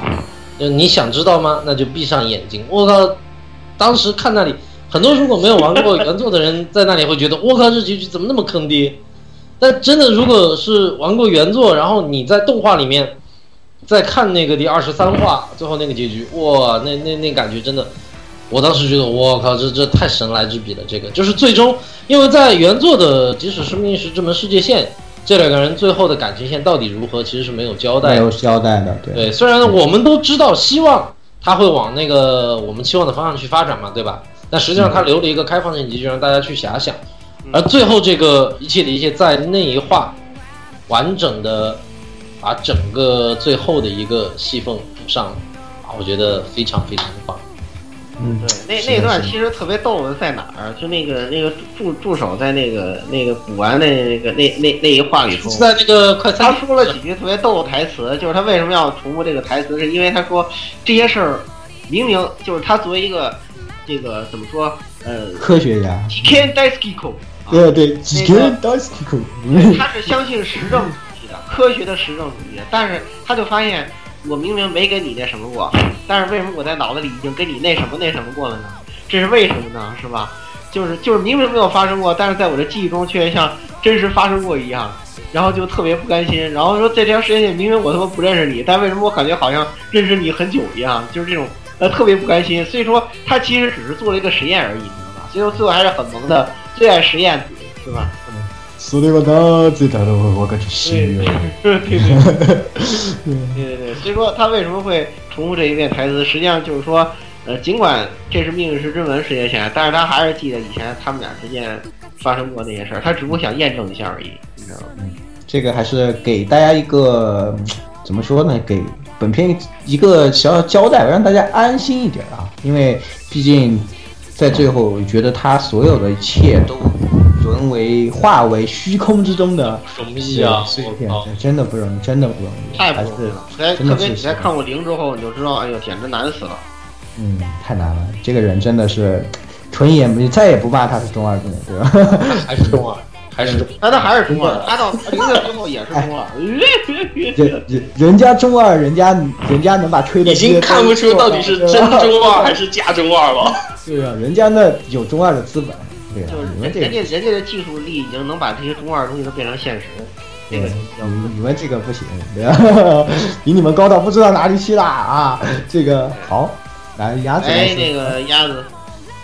哎，好，呃，我这边的话呢，我其实我是想提一下关于他的，就本片，他当时是出了三个广播剧，呃，当时的话，因为追石头们也追得很迷，所以的话，当时也就好好的把几个广播剧都给听了，然后又重新跟着故事梳理了一下。呃，广播剧大致我们可以这么说，就是主要就是以其他几个试点，然后再重新讲了一些就是本篇故事里面没有提到的几个小细节，比如说第十章的时候，呃，玩游戏我们可以注意到，呃，胸针是没有收到任何一封短信的，他也没有回，然后在这第十章里面发生了一些什么事事情，其实的话呢，呃，在这个广播剧里面有些提到。比如说这个呃呃嘟嘟噜的话呢，和两两个世界线的嘟嘟噜有一个这个对谈，这个是在应该是在第二章广播剧里面，然后包括呃有印象最深的是哪一章？是第三章的这个呃广播剧，因为特别逗这个问题，暗黑次元的海德这一章的话呢，就是。胸针，呃，其中一封短信的话呢，给发了，给他调整到了另外一个世界线，是变成，呃，他是 Selen 的一个特派员，然后闪光鸭只是是他的部下，就给你感觉到怎么说，呃，虽然很多事情都跟原本的故事有很大的差距，但是的话呢，呃，胸针感觉像是个异世界过来的过来人一样，异世界的这种旅人一样，他。不停的，他在各个世界线里面去体会着这个世界线名为凤凰院胸针这个人所体会的世界，可以说给你感觉就整个故事的这种厚重感就一下子突然就升级了，这种一种味道。就是他不管怎么样，他还是孤独一人。就是他不管在哪个阵营，事情都是这样发展的。无论他在哪个阵营，事情就是都这样发生。然后的话，虽然就是可能他想实现的这种手段有变化，但是他想，这他想达到的目的都是相相近的，应该这么说啊。就是他在那时候还只是一个真正的孤独的观察者，就是他真的，他不管穷尽自己的努力，没有办法改变这个事情。虽然我们他从哪就我们就是作作为我们上帝视角了嘛。我们来看，胸针是不停的跳跃在各个世界线，但是其实我们又可以看，觉得就他只是像个观察者一样，他跳到了另外一个世界，名为凤凰院胸针的这个人的身体里面去感受，然后这个世界线里面所带来的可能性和未来的绝望，所以给你感觉非常的唏嘘，是。嗯，反正我觉得那一篇主要还是就是帮忙弄一下这个。这个闪光的鸭子是对吧？就是 Shining Figure，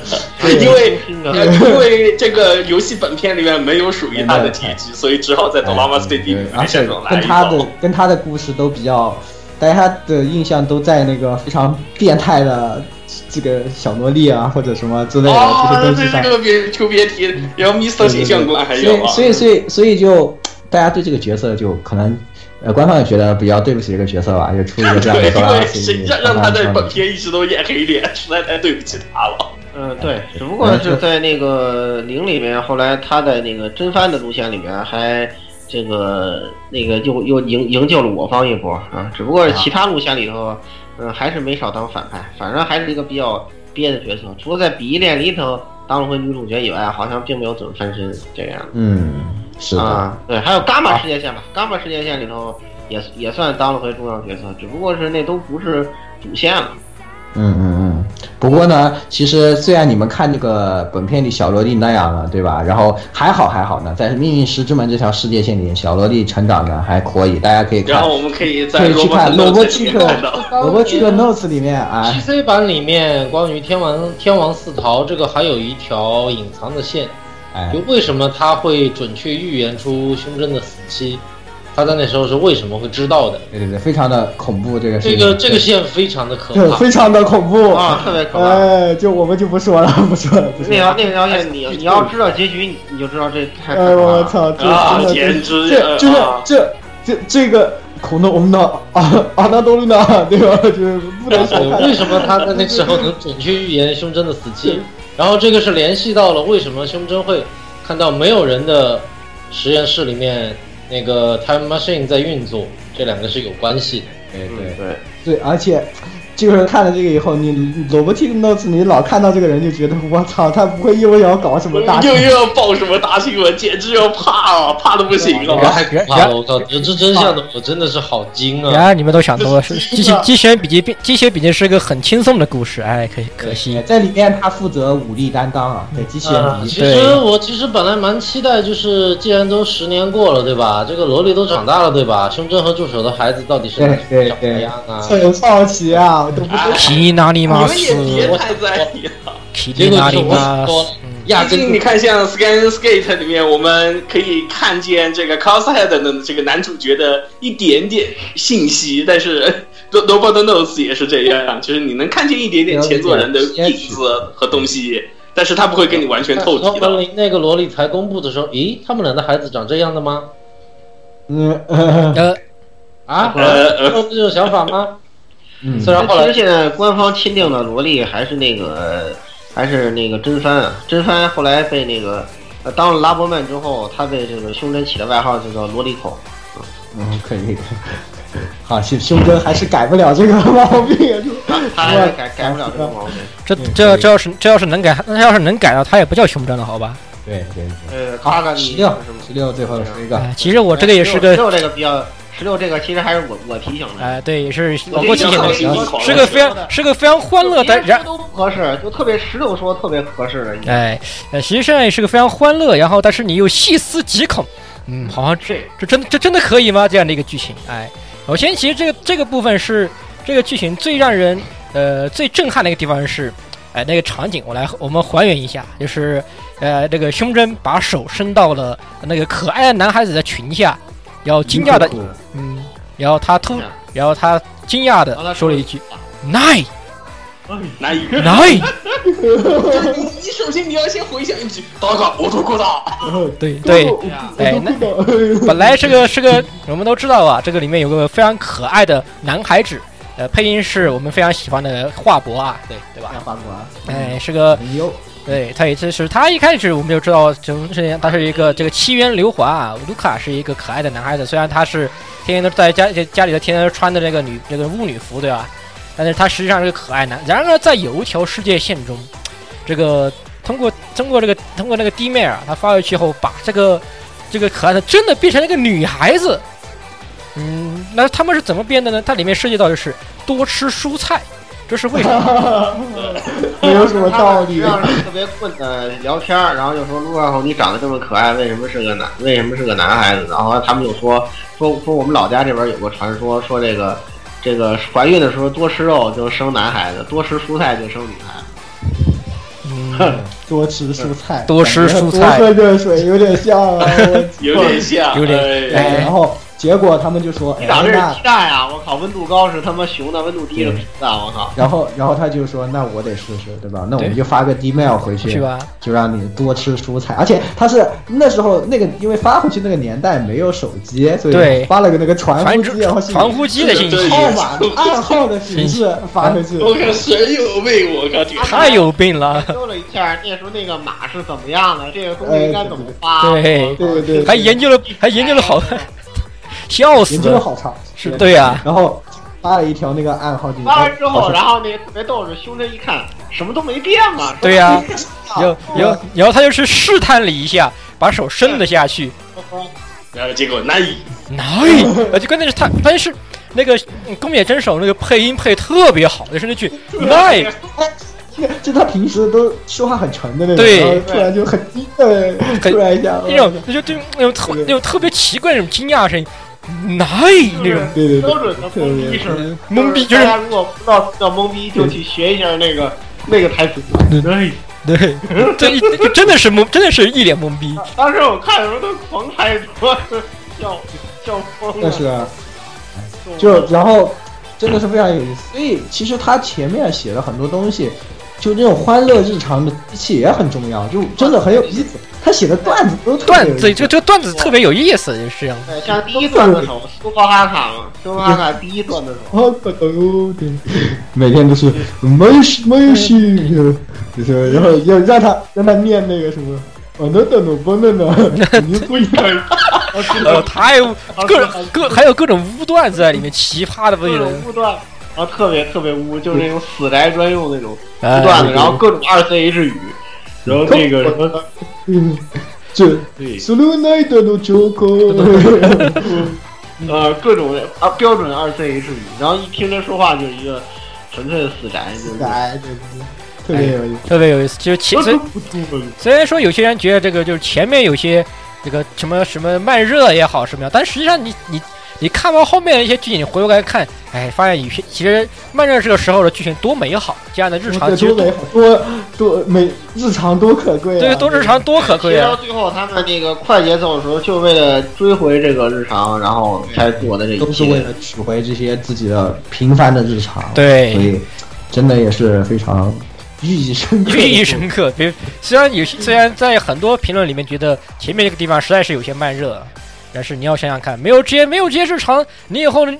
怎么能蹭得出为后来这些残酷呢？对不对？对，哪来的这么多代入感？对吧？是哪来这么代入感？哎，你看而且怎么而且怎么说呢？他这个真的塑造的非常好，我们后面会再说。嗯，对，那就是其实我们关于剧情这方面的回顾也很多了。那接下来我们会稍我们稍微讲一下动画吧。其实动画，我个人觉得就是人设虽然改动挺大的，但画风不对，这没你关键是你没办法。实际上，后克这个后克这个画风，你还原的难度确实比较大，你需要的经费也比较高。他那画法怎么还原啊？你要这样，这个 Hulk 的画风，你要说这个本身是厚涂的，你画出来怎么着？哎，这个你要这这个 Hulk 的画风还原的话，你要去看那个，你要去看那个 Black Rock Shooter 那个 OVA。那 OVA 里那个 OVA 还原是背那个背景就像一支笔刷画的画的。对，那个背那个还原很，但是你要这样想，你的你的这个资金预算，你跟你怎么可能跟得上那种 OVA 的预算我觉得不是预算的问题，就你像这样做成动画风格就很奇怪了。就是如果你要写，就是这个其实挺写实的啊。然后你在游戏里，它因为一个场景就那么一点儿东西，对吧？所以就还好。但如果你这个动起来的话，你就会觉得那个就就幻就幻想感觉特别强，就不太适合。我觉得他们是出于这样的考虑，像那样做，其实还可，就是我觉得吧还行，这方面也还行。那动画呢比较遭人诟病的一个东西是哪里？就是它有对对有人说它节奏太快了，就是信息量确实很大。如果你玩过原作，你再去看动画，就是它一集里面讲的，它有些一个镜头闪过的那些细节，包括那个电脑上那个香蕉那个香蕉，它就闪过了那么一下。这些东西其实啊，还有什么 Super Haka 的那个那个网线什么的，说我连的什么我自己拉的那个线，对吧？其实是 Silent 的阴谋，这些东西都是在游戏里花了很多十十几小时，这个慢慢讲的东西，它就一一画就这样拉着过去。其实信息都有，有是都有，但你看不到。毕竟原作信息量还是太大了，它这还是有二十四画片。对他像这样，他照顾到了，其实他是照顾了原作党的。原作你看见你就知道，哦，这个是那个细节，他帮你做出来了。但是不知道的人就会觉得有些无意义的闪过太多，可能然后讲的太快，有点跟不上，就可能是嗯没办法吧。我觉得这个确实没办法，已经尽力了，制作组尽力了。你们觉得呢？这个其实。哎呀，这个我觉得嘛，这个都是实际上是一些老生常谈的一种毛病，你可以这么想。毕竟在一种发那个剧那种信息量庞大的游戏或者小说改编的动画，多多少少都会有这样的问题，也都存在这样的一个，就是你一个怎么一个调整和协调的平这个问题。你比如像这样轻量特别大，你包括像弹丸论破，你说这样的这个一个一部游戏，你把它改编成动画，我觉得至少弹丸论破的动画其实。也做也挺失败的，也挺失败。但是你也有些时候你也觉得没有办法，你有很多东西，你要想说你的动画就那么长的，就就那么长的二十四分钟，哦实际上还没有二十四分钟，二十分钟，因为你要还要把 O P O P 和 E D 给砍了，就把砍了嗯砍了，实际上你就二十分钟左右，你要说那么多的细节，但是你到如果真的说那么详细的，你的钢管恐怕就不会那么好讲讲道理。对，就就你节奏就成就崩了，你节奏就崩，你节奏肯定要崩。这个实际上是在一个节奏感、这个动画化的节奏感以及原作细节上的一个一个怎么说呢？一个一个，我觉得还是一种协调吧。老老为它毕竟问题了。动画跟跟这种文字游戏的体验还是有很大。毕竟是，毕竟实际毕竟是题题材不一样嘛，毕竟题材不一样，这互相改变的东西，我们以前其实，在做新番讨做新番的时候也谈过不少。这个东西，我觉得不可避免，也是很难，也是一种妥协，没有办法的事情。只要它整体的问，在在一个大大这个大的这个这个路线上没有太大的问题，以及在一些作画上没有太大问题，我觉得在一些细节上的一些省略和呃这个这些这种省略，我觉得是可以理解和接受的。你要是你真要想去接教学那么那你看原作啊，那你去玩原作呀。你看原作小说也好，你你玩原作游戏也好，那你去玩原作吧。这个没办法，你既然要改变游戏，那真的没办法。对，除非你除非你是把它做成那种那个怎么说呢？呃，这个预算不要钱的 OVA，你比如说像那个隔壁什么 Helsing 之类的玩意儿，不要钱的东西，对吧？那那也那不一样，那就不一样，那题材的海那始终就不一样。你毕竟是 TV 动画，你就只能限制，你就只能局限在 TV 动画的框架里面进行，在一个大方向的一个调整，这没办法。我觉得这个东西，你哪怕再再把再牛逼的什么监督编剧请过来也好，这种东西你都没有办法避免的。其实我我个人就是，反正就是这么说，我是挺喜欢这个动画，我觉得做的挺好啊。他叔觉得呢？他叔怎么样？嗯，对我特别对那个二十五话跟那剧场版评价很高。啊，对对对，那个也挺好，就剧场版那个那全程那个补完挺好的，就狗粮味的。虽然虽然就那个剧情你感两大狗粮剧场版，一个 塞了一嘴啊，简直！剧情很吃我屎，靠，就这石头人我就是要看剧场版的狗粮的好吗？要不然我干什么？是第一次我觉得就是是哇，剧情好老套，好吃屎啊！因为没有本片那种深度，但是我好爽啊！为什么？对吧？就这种感觉，我操。对对对，就因为本片实在是太虐，你太希望能够看点狗粮了，对吧？呃，真的是，真的是，真的是。真的是，真的是。好的，那关于动画，你们还有什么别的想说的吗？没有，我们就继续。嗯，其实动画我还是蛮很满意。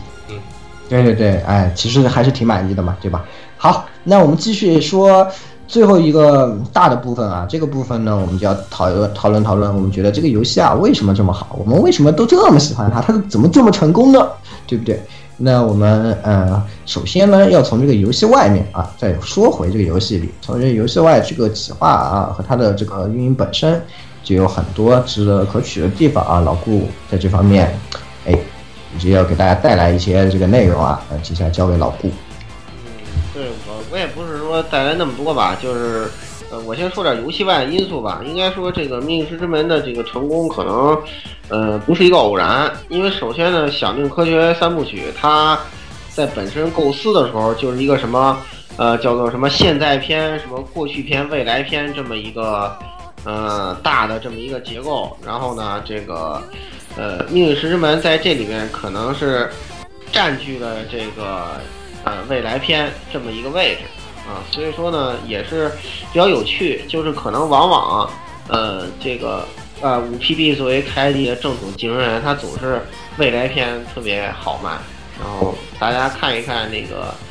其实主要是现突第回三部曲，就是未来篇你一时期特别好。你就你就就你就第二第二第二 第二从来都是第二座大卖，第一座一般般，第三座再见，是吧？这个对第三座再见。想想无限轮回系列的那个二十一就直接再见，然后那个响定科学的第三部老包 t i k n o s 也也再见，对。简直是哦，包括 M O 的第三座响响君，其实也是，呃，也是卖的不怎么好的，讲道理也是。呃，对对是的，也是第二座超级超级大卖，特别现在水水树厨们。这个对吧？我还有当年的这个正版的呃《秋之回忆二》，对吧？哈哈哈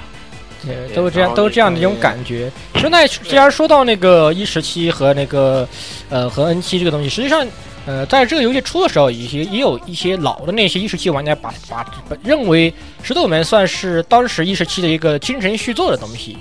还是可能还是有，但是思路上不太一样吧。一十七实际上是，呃，他走的并不是想定科学，而是说假设了，也是其实也有点有点类似，就是欺骗欺骗世界。对，但是实际上对一时期更一一十点像的七的重点其实还是放在了叙述性叙述性轨迹上面，实际上，呃，这个是个这个对对它的主要的亮点跟是在一个地儿，完全一个地儿发生。对是实际上思路有点像啊，思路有点像，但是嗯这亮点还是不太一样，所以我们还是不要把它把它把它拿个一十七这样拿去跟一十七这些作品来进行比较，还是这样是不太妥当的。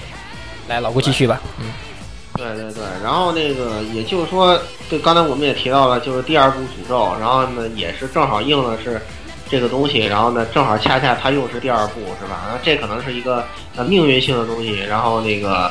呃咱们以后如果有有机会再分析啊，是不是？比如说现在新到到了又又借尸还魂的新时代，这个社长是不是还是第二部会这个那个大大卖呢？是吧？啊，对不知道，所以说，所以说我我我我就不奶一口 UNO 了，是吧？UNO 是 这这这这这个要不要完，我们也不知道，是吧？我靠，全放过，全放过，这个真的。上过了，对，希望吧，希望吧，啊我只能说希望吧，因为这个我感觉像 UNO 那样一个游戏，尽管是什么前雨衣什么的，但是放到今天它大家买不买账，这个真的不好说，真真的不好说。嗯，这个太难了，因为 UNO 当年就是呃很 SF 的一个作品，在现在这种价值观下面，买不买账，我觉得很难买，我觉得倒是。然后他的这个成功啊，其实不光是第二部的那个什么，咱们说回正题吧，就是他的成功其实不光是什么第二部诅咒啊，或者是正好是他的这个响应三部曲里头的这个定位啊，是吧？然后可能也是各种机缘巧合，就是他给他的一个定位，实际上就是经过 Q 派的一些尝试之后，嗯、然后呢，就是他就觉得，呃，那个舞台呢也搬到秋叶原是吧？就是吃准这个宅的这个东西，然后呢，在整个通篇从剧情、台词、设定、人物塑造各个方面都展开，都充满了宅要素，但是并不让你觉得反感，因为主角其实在意识流上是一个很现充的人，就跟我们现在很多像我们这样死宅上班族一样，虽然天天那个在在在台里面跟大家无理滔滔是吧？但是其实到了那个现实世界，就是我不开口，你绝对不不会发现我是个奥塔库这种这种状态。其实胸针也是这样一种设定，所以说设定很讨巧吧，就是很容很容易让你带入，然后同时呢又会让你感觉到很有那种获得感，而且舞台也呃搬到了秋叶原嘛，啊这种各个方面因素，再有呢就是他还找到了这个呃会开挂的林之孝跟这个从 Supercell 找到了 Hulk，而且那个时候啊，Hulk 正是很郁闷的时候，为什么呢？因为他把那个黑岩的这个版权啊卖了。卖了之后呢，本来是他自己画的，大火的这个初呃初音，对，是的。虽然现在在设定上已经跟初音没有任何关系了，那个呃初音的这个呃同人嘛，因为是他呃那个哎，是不是因为一开始是是先有了他，还是十六？你还记不记得是先有了他的画，还是当时先有了六的那首歌呀？呃先有了画，先后有画的歌，会有后有的歌，对，然后 Hugh 还再三澄清说这个东西是他自己原创，跟而且他说跟初音没有关系，因为歌虽然是用初音唱的嘛，但是真的是他的意思是说这个这个角色跟初音但是是没 Hugh 关系。当时觉得自己做了很错的一件事儿，就是把这个东西，呃，给整个卖出去了，所以结果现在，呃，黑岩赚了很多钱，就是，就是那个我们蔡老师特别黑的那个世家是吧？他拿黑岩赚了很多钱，但是跟 Hulk 本人并没有什么太大关系。然后，然后后来加入 Supercell 之后，又六这个也言传身教是吧？然后就，呃，给他介绍了一个叫做社长的奸商是吧？然后说社长做了一个很重要的决定，就是说这个虽然说这个命师门是这个你你给我画，但是这个版权会。这个版权是属于人家 Hugh 的，所以说 Hugh 一想，我我那时候画黑岩被坑了一波，但这次我终于有亲女儿了，是吧？画的也特别卖力，然后就是反正不管这人长啥样吧，你看他眼睛，你你就能觉得你说的对，就是这种感觉。对对对对对反正我是这么想，你只要盯着他说的都对眼睛看，你你说的对，你说的对，你只要盯着他眼睛看，你会觉得你就会被洗脑，你知道吗？你会觉得你说的说的都对没有道理。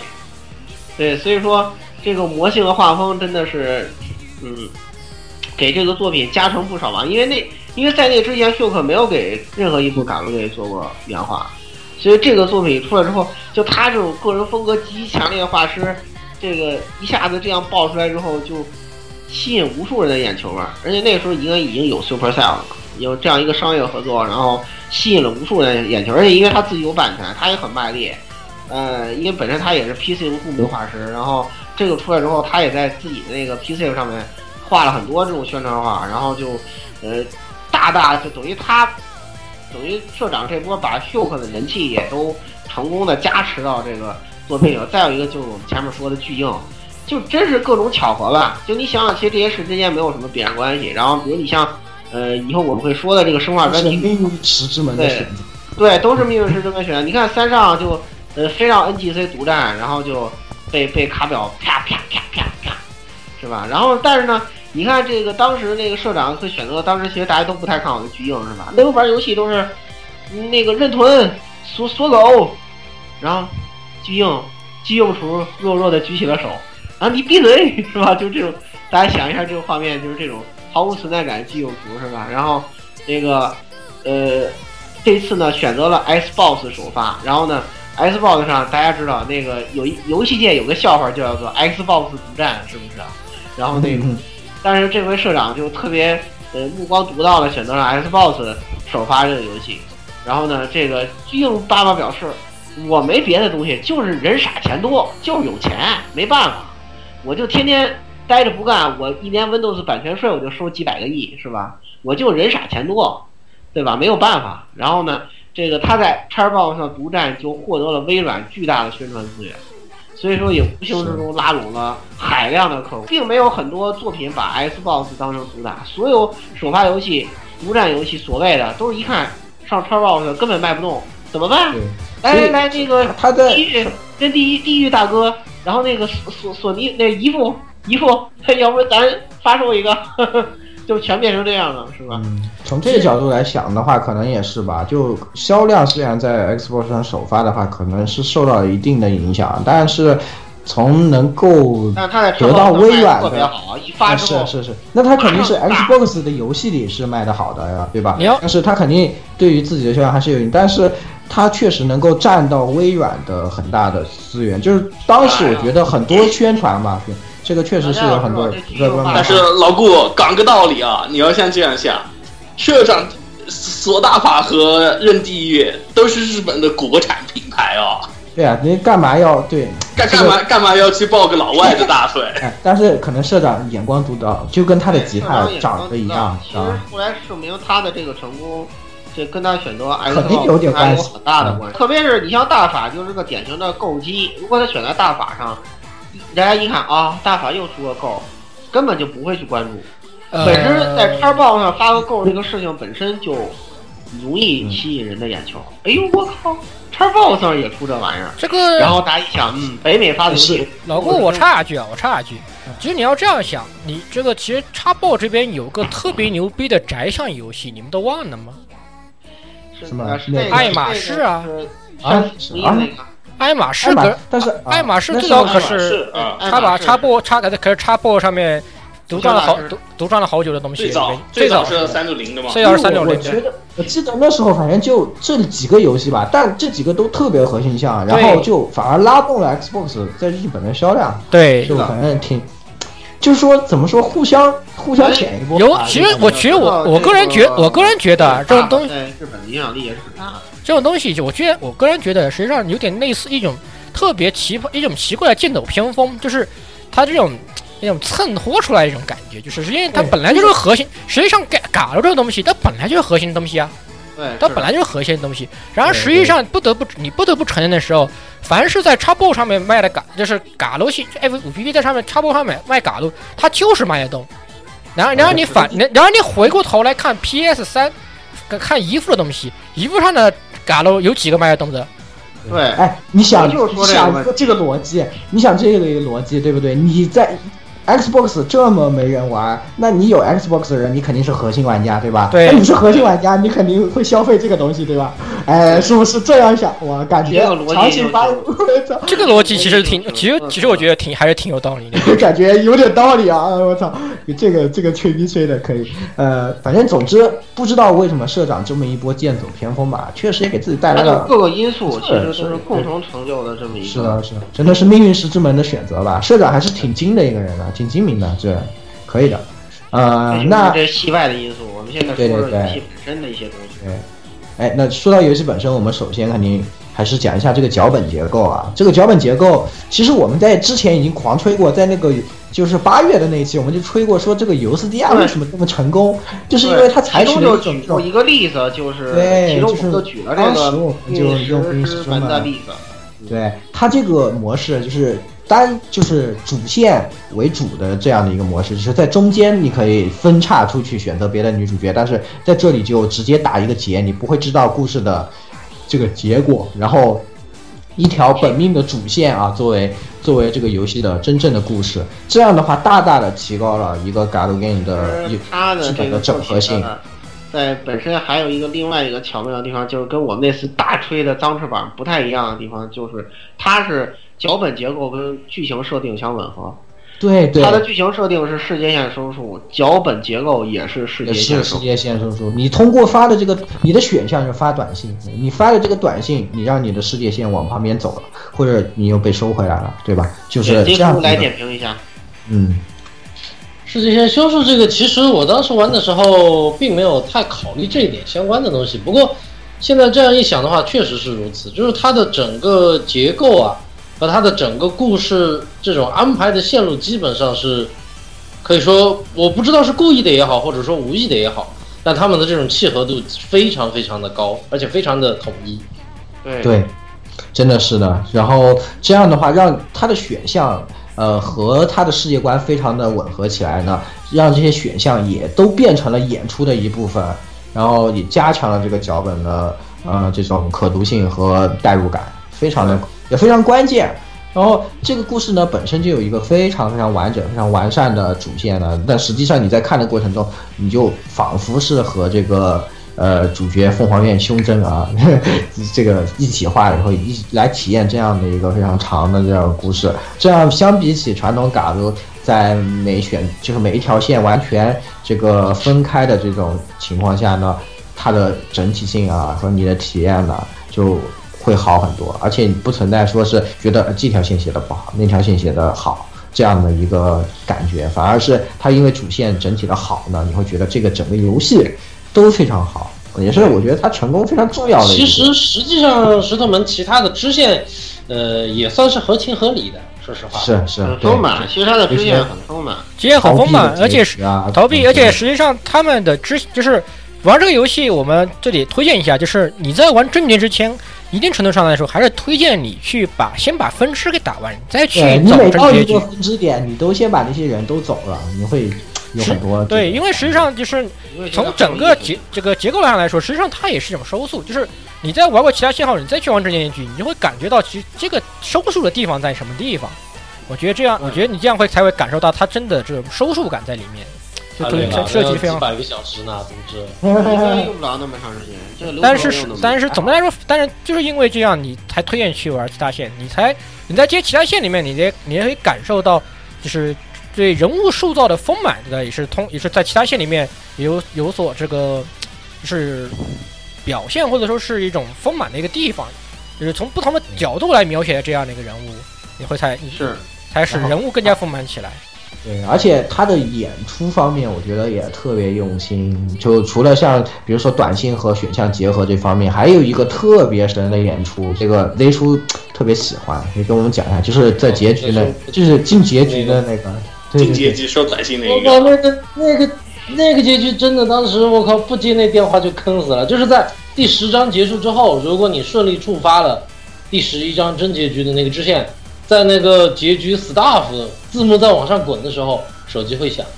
对然后那个时候，如果你按下接电话，游戏里接电话的选项，它会接起电话，然后才真正进入真正的结局，对。如果在那这才最里不进棍的地方，那就结束，那就结束了。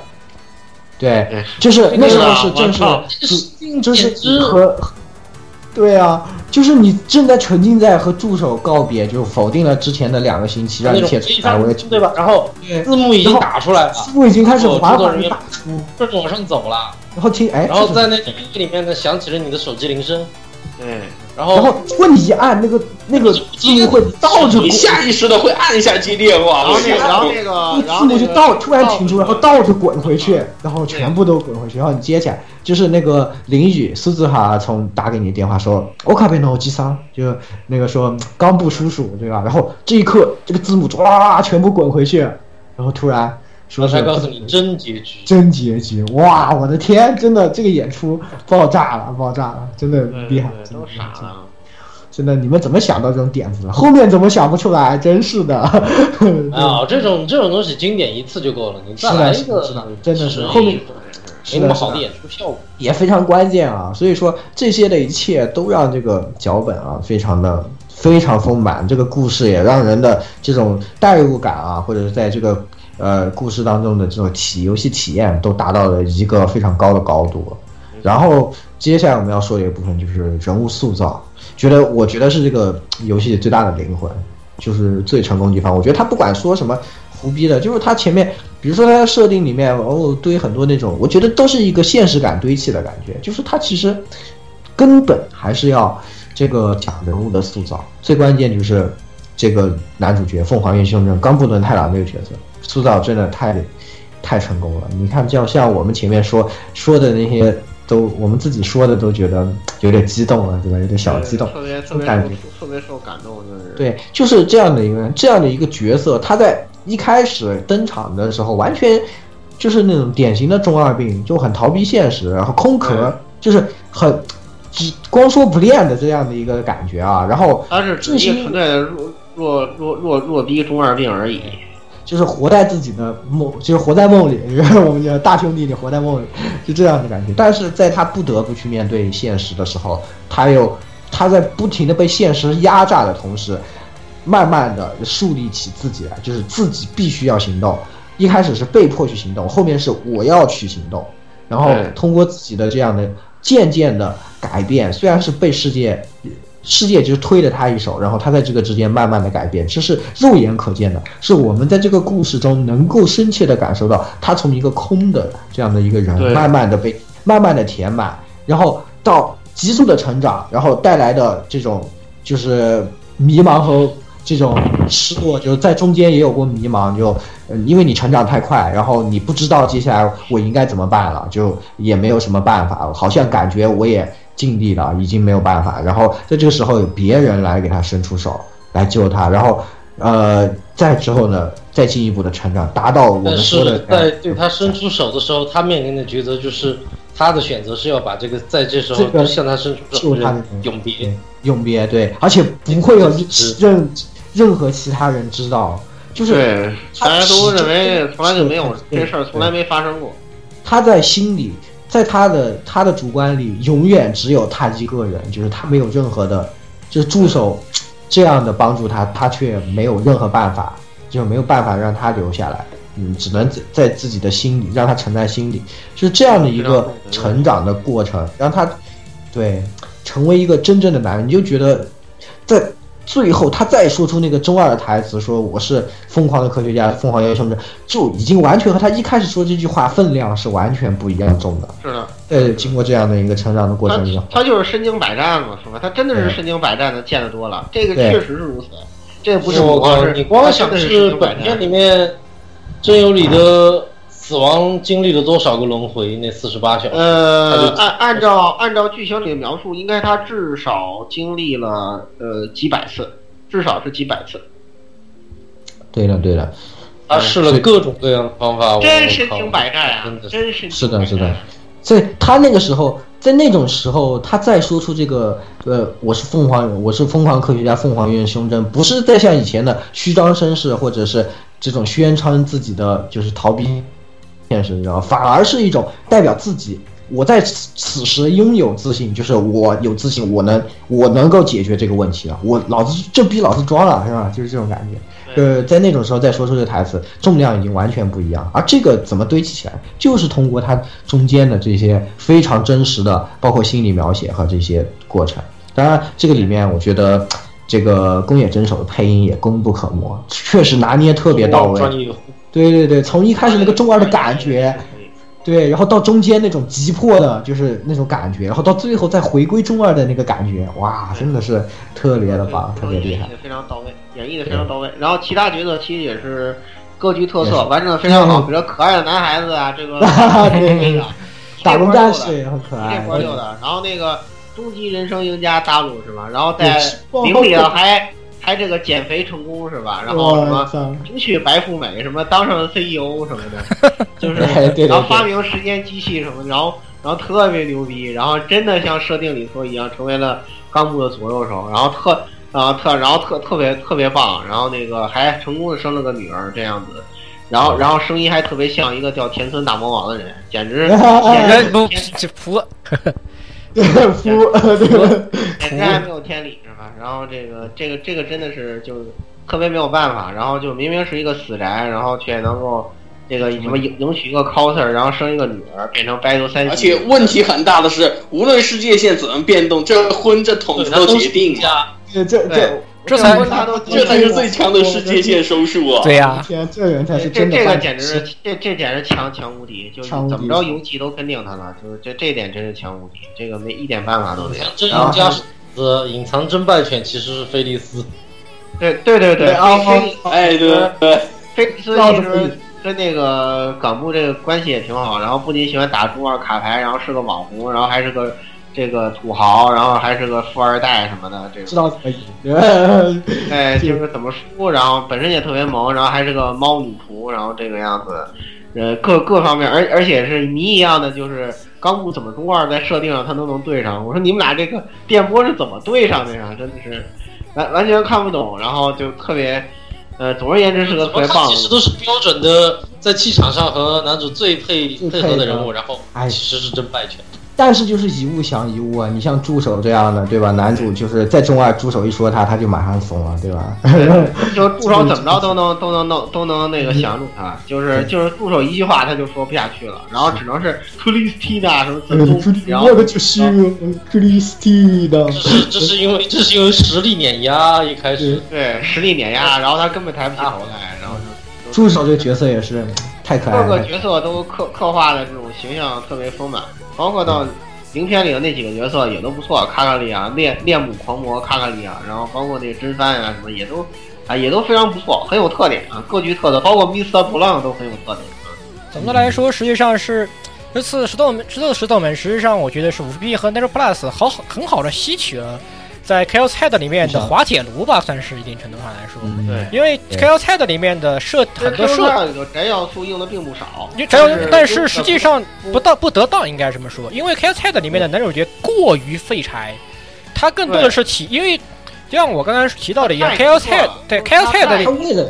对他为了氛围牺牲太多了，牺牲太多了。就是他为了营造那种那种就是很消极消极的，就是对真正真的就是就是那种就是真死宅真恶心那样，真真正正的死宅真恶心那样的味道，牺牲的太多了，牺牲太多了，他就是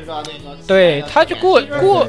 过于的平配的挺好的，对对对，真的配的挺好，真的配的好，真的配的好。其实吉野吉吉吉野随云配的那个也是也很也很好啊，是是确实是就真的是没火起来，这就没办法。这个但是就是是他在最后转变的那个就很突兀，很突兀。就你一开始都是那样，最后突然就一把大佬剑，一个大张力，好吧？对大宝剑这个一把是吧一大这个，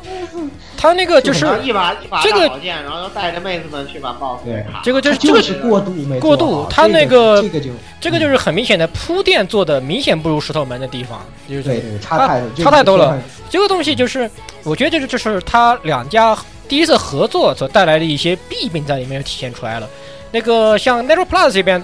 实际上这部作品有很浓厚的 Nero Plus 的味道在里面，就一股淡正淡正的那种晦涩黑暗，然后什么都干不干不成的那种而废柴，带着一股狂气，对这是最重要的再带来一种狂气的其实的淡正风。很硬派啊。到了那个零里就更硬派了，各种武器，拿世界大战，然后然后然后有有一个然后然后让你特别棍的是，在这个贝塔世界线里走向那什么的一个必要走向石头门的一个必要条件是他妈苏联不能灭亡，然后 然后胸针还要去拯救老大哥去，我靠，别提多搞笑。那么在但是在 Gas Head 里面，就是五 PB 就本来应该很欢很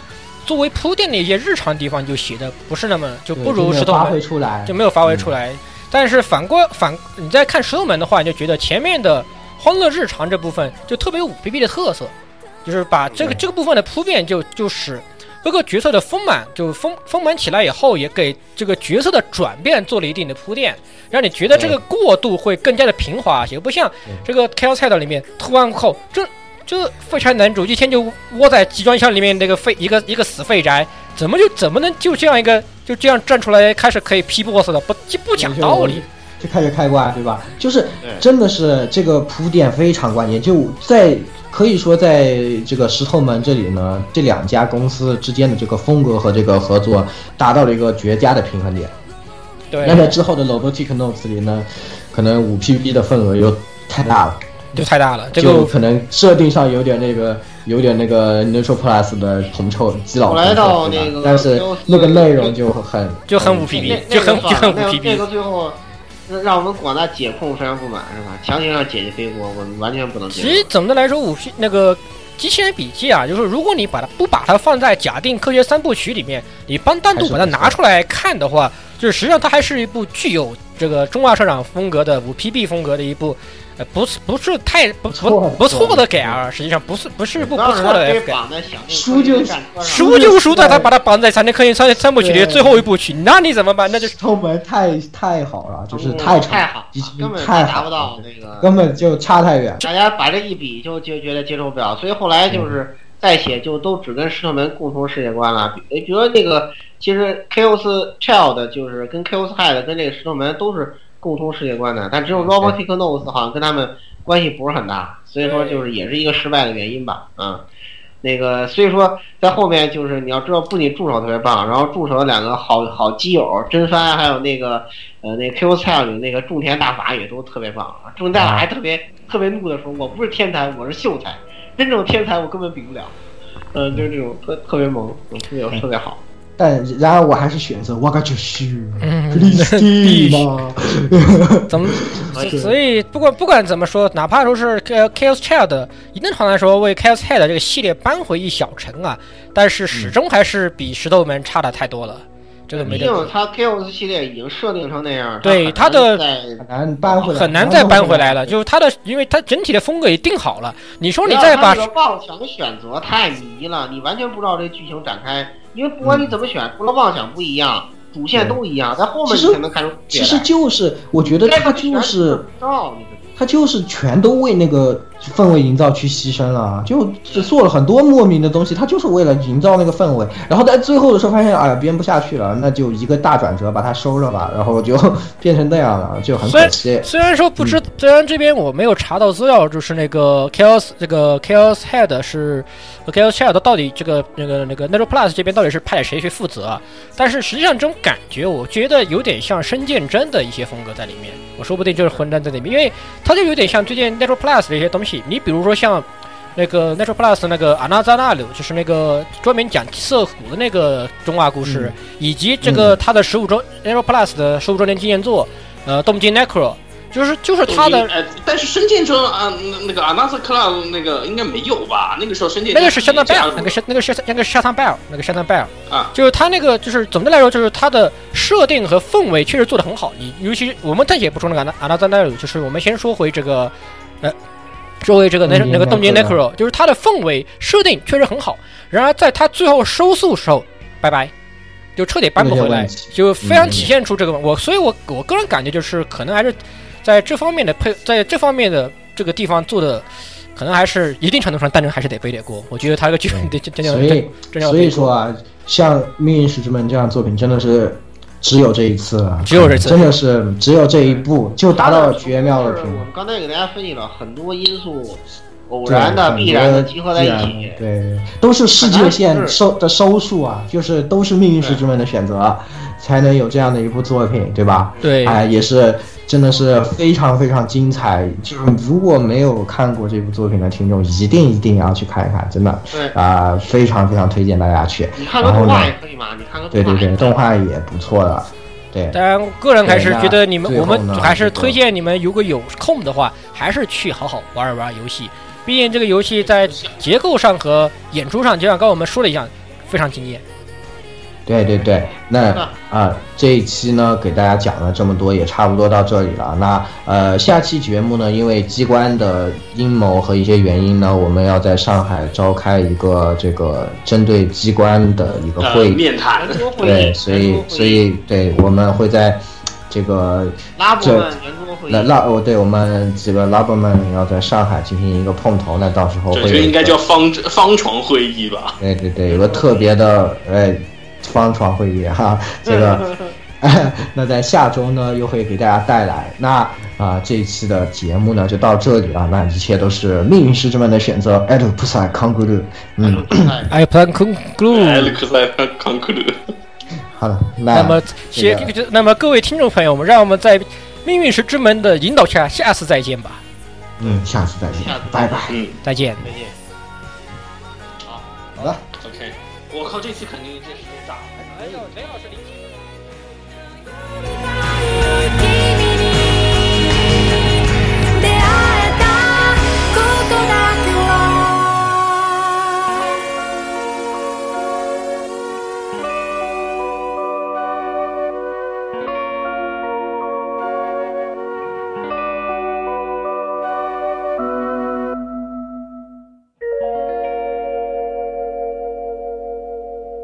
目を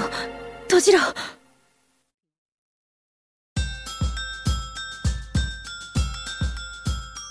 欢迎各位收听本期节目，请各位听众老爷在评论区留下您宝贵的意见。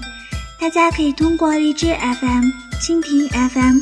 网易云音乐、Podcast、新浪微博、SF 轻小说频道搜索并关注 AR Live。主播和各位小伙伴在官方 QQ 群幺零零六二八六二六，